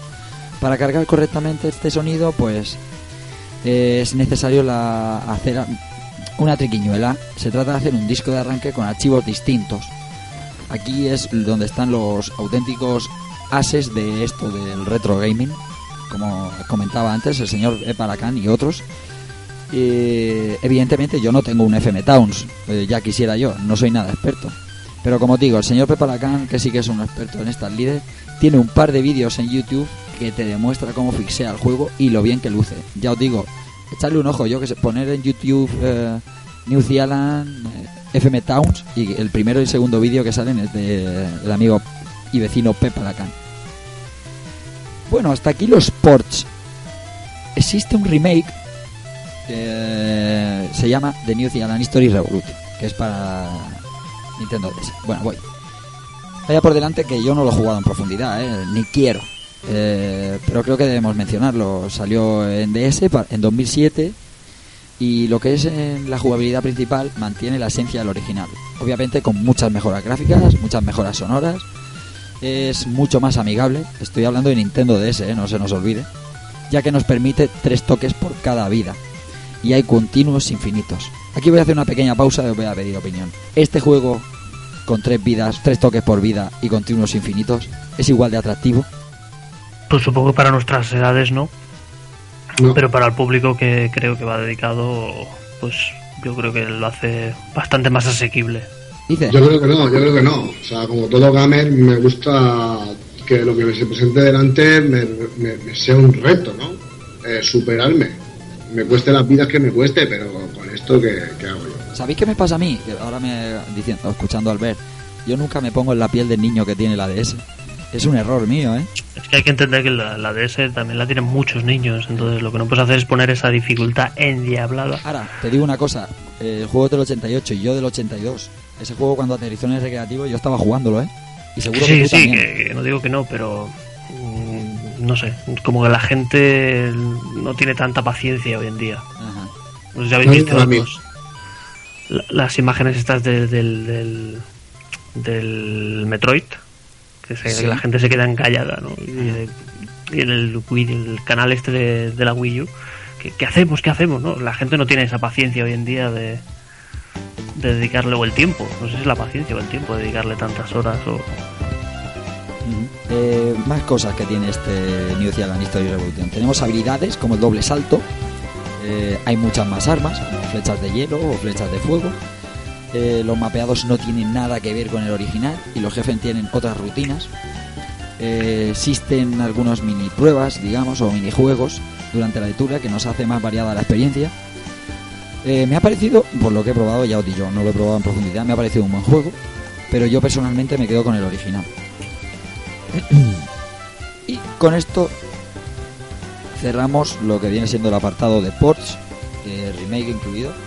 Eh, perdonad que no hayamos profundizado, eh, yo personalmente, que es el que me encargaba, del juego, en esta versión de DS. Seguro que puede ser una impresión equivocada, pero eh, ya os digo, he preferido probar, pues por ejemplo, la de Master, la de NES, o que se me han parecido más atractivas, que probar este remake de, de DS.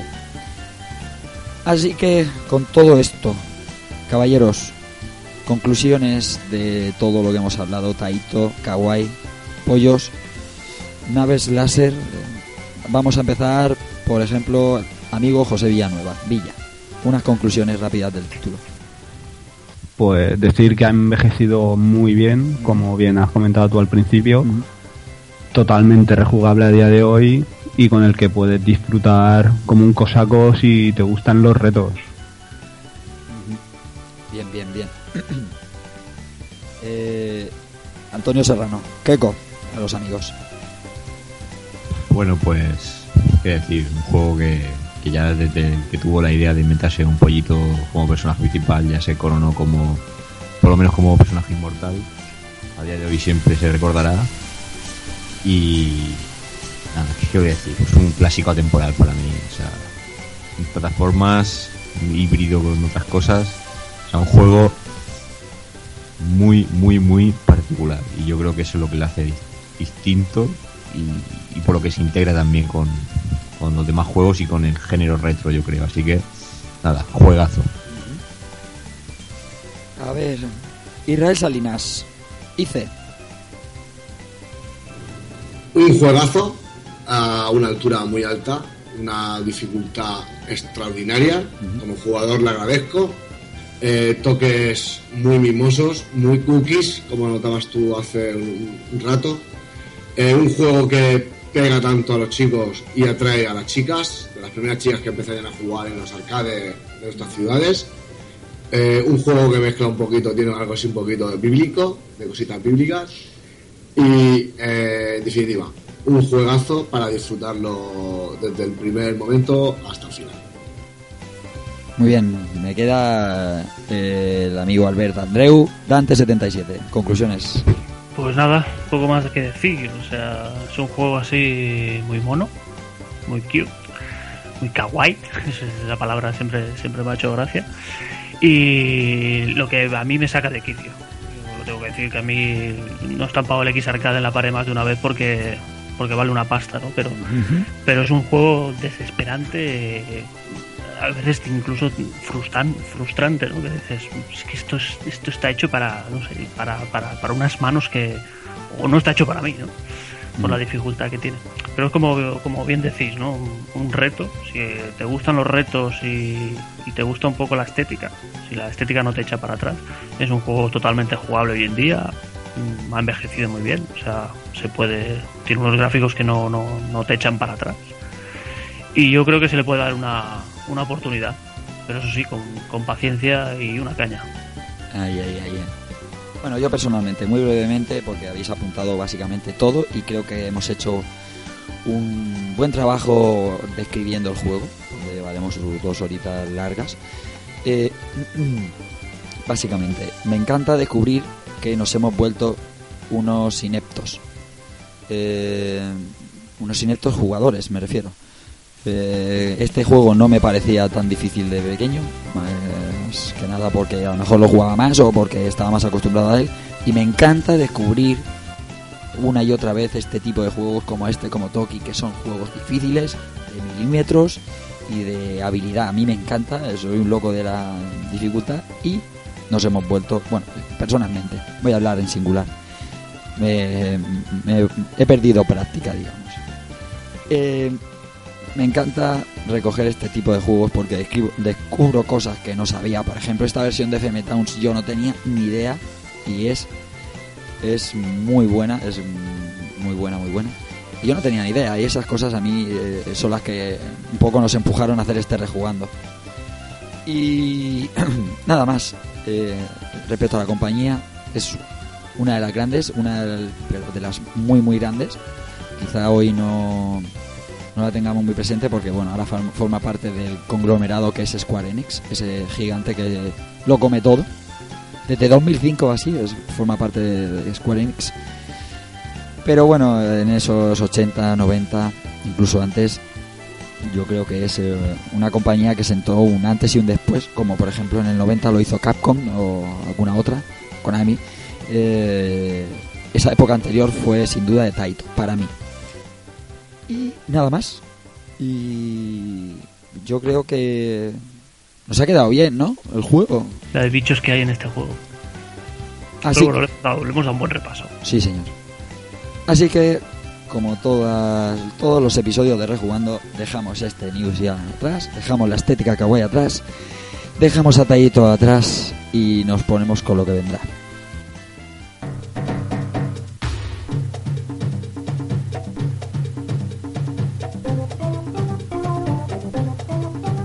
Azúcar.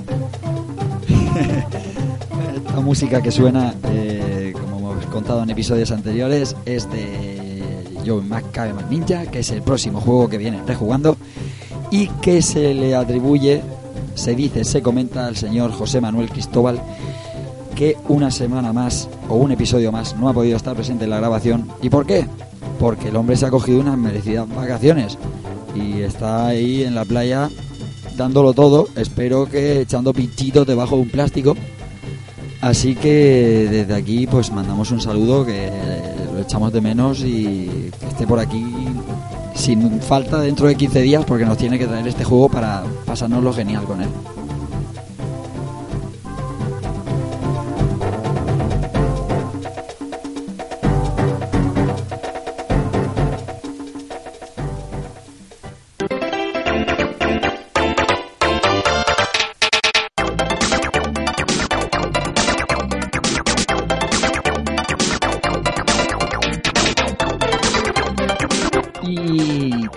En el siguiente episodio de Jugando, que será pues, eh, aproximadamente de aquí a un mes, eh, le toca el turno al señor Albert Andreu. Así que, Albert, ¿nos presentas tú el juego, por ejemplo? Pues sí, Sí. es la, la primera la primera versión de, de esta saga que llega hasta el día de hoy. Y es la primera vez que Mario y sus colegas se montan encima de un car. Es, pues el Super Mario Kart de Super Nintendo. Juegazo. Juegazo, juegazo en toda regla. Sí. Eh, con esas batallas a- en los cars con las bolas con los colegas. Se me pega unos vicios increíbles. Y nada, un poquito también kawaii, por qué no decirlo, con, Sí. su, con su Yoshi, su Toad y no sé.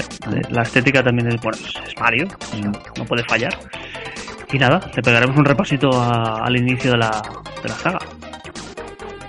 Sí, señor, Mario Kart, vuelve Nintendo a jugando eh, para tener un poquito de variedad de todo, de PC, de arcade, de Sega, de Nintendo, de Capcom, de todos, ¿no? Un poquito.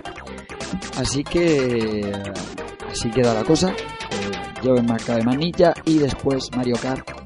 Eh, tenemos una lista enorme, el señor Villa tiene algo preparado, como ya adelantamos, tiene por ahí un Ninja Gaiden de Master y de NES preparado, señor Villa. Sí, ahí estamos Ahí preparando el Ninja Gaiden de Master System sobre todo. Comentaremos las otras versiones para otras plataformas, pero sí, sobre todo centrarnos en el de Master System. Así que eso, muchos planes, eh, porque, bueno, eh, no tenemos pensado parar por vacaciones. Haremos pues, nuestros podcast playeros, digamos. Así que, bien, repasado lo que viene, vamos a pasar a despedirnos.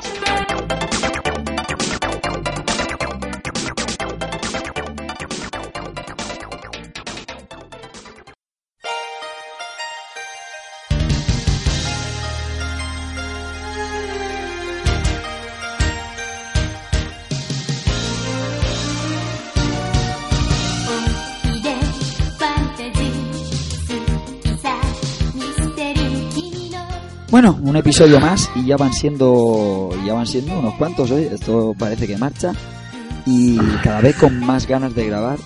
Así que primero me voy a despedir del que nos ha traído el juego esta semana, el señor Rafa Valencia. Sí, bueno, yo Tienes que poner la voz original. ha sido, ha sido nivel troll. El que, el que estoy. Sí, es el este. Que coste que no he bebido alcohol, eh. Vaya, voy de nuevo, voy de nuevo. Bueno, otro episodio más de Rejugando y ya van siendo unos cuantos. Esto va cogiendo color y vamos afianzando nuestro nuestro público. Oye, que vamos teniendo nuestro público y al cual estamos súper agradecidos porque está siendo un inicio de proyecto magnífico. Eh, nos estamos pasando genial y estamos conociendo un montón de gente eh, de este mundo del retro que, oye, que a lo mejor de otra manera no lo hubiéramos conocido así. Eso está súper bien. Eh, quiero acordarme del amigo B-Gamer que tenía previsto colaborar en el episodio de hoy.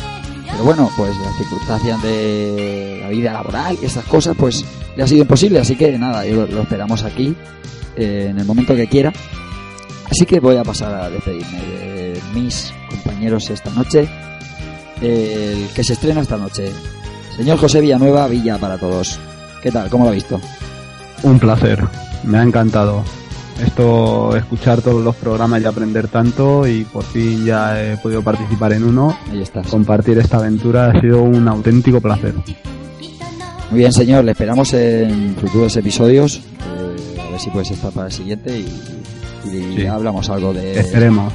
de estos trogloditos. Más gente. Israel Salinas, Ice.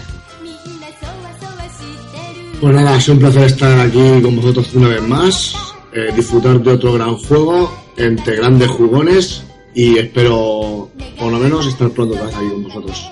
Claro que sí.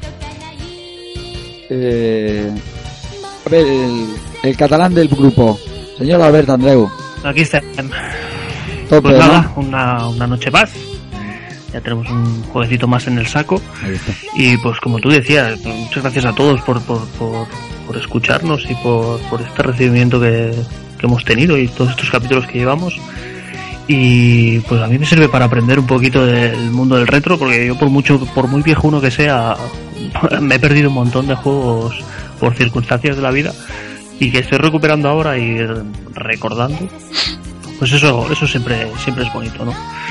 Y nada, pues esperando a meterle un poquito al Caberman Ninja, a los trogloditas y hasta de aquí 15 días. Eh, y por último, señor Antonio Serrano. Queco para todos los amigos, eh, presentador de Game Edge FM, entre otras cosas. Caballero. Nada, Rafa, lo sabes. Un verdadero placer estar aquí en otro programa más. Siempre con juegos que, que como ha dicho el amigo Albert, siempre podemos aprender, sorprendernos y, y es un gustazo. Ah, por cierto, por cierto que se me. Y no tengo el nombre aquí delante porque está... Nos ha llegado un mensaje que nos dice, está claro que el que lleva los juegos de las hostias, estoy, eh, no estoy leyendo literal porque no lo tengo delante. El, el que lleva los juegos de las hostias es el señor Keko. Así que esperamos pronto un juego de lucha como Dios manda. ¿Algo que decir? Bueno, primero, si se puede decir quién, quién lo pregunta.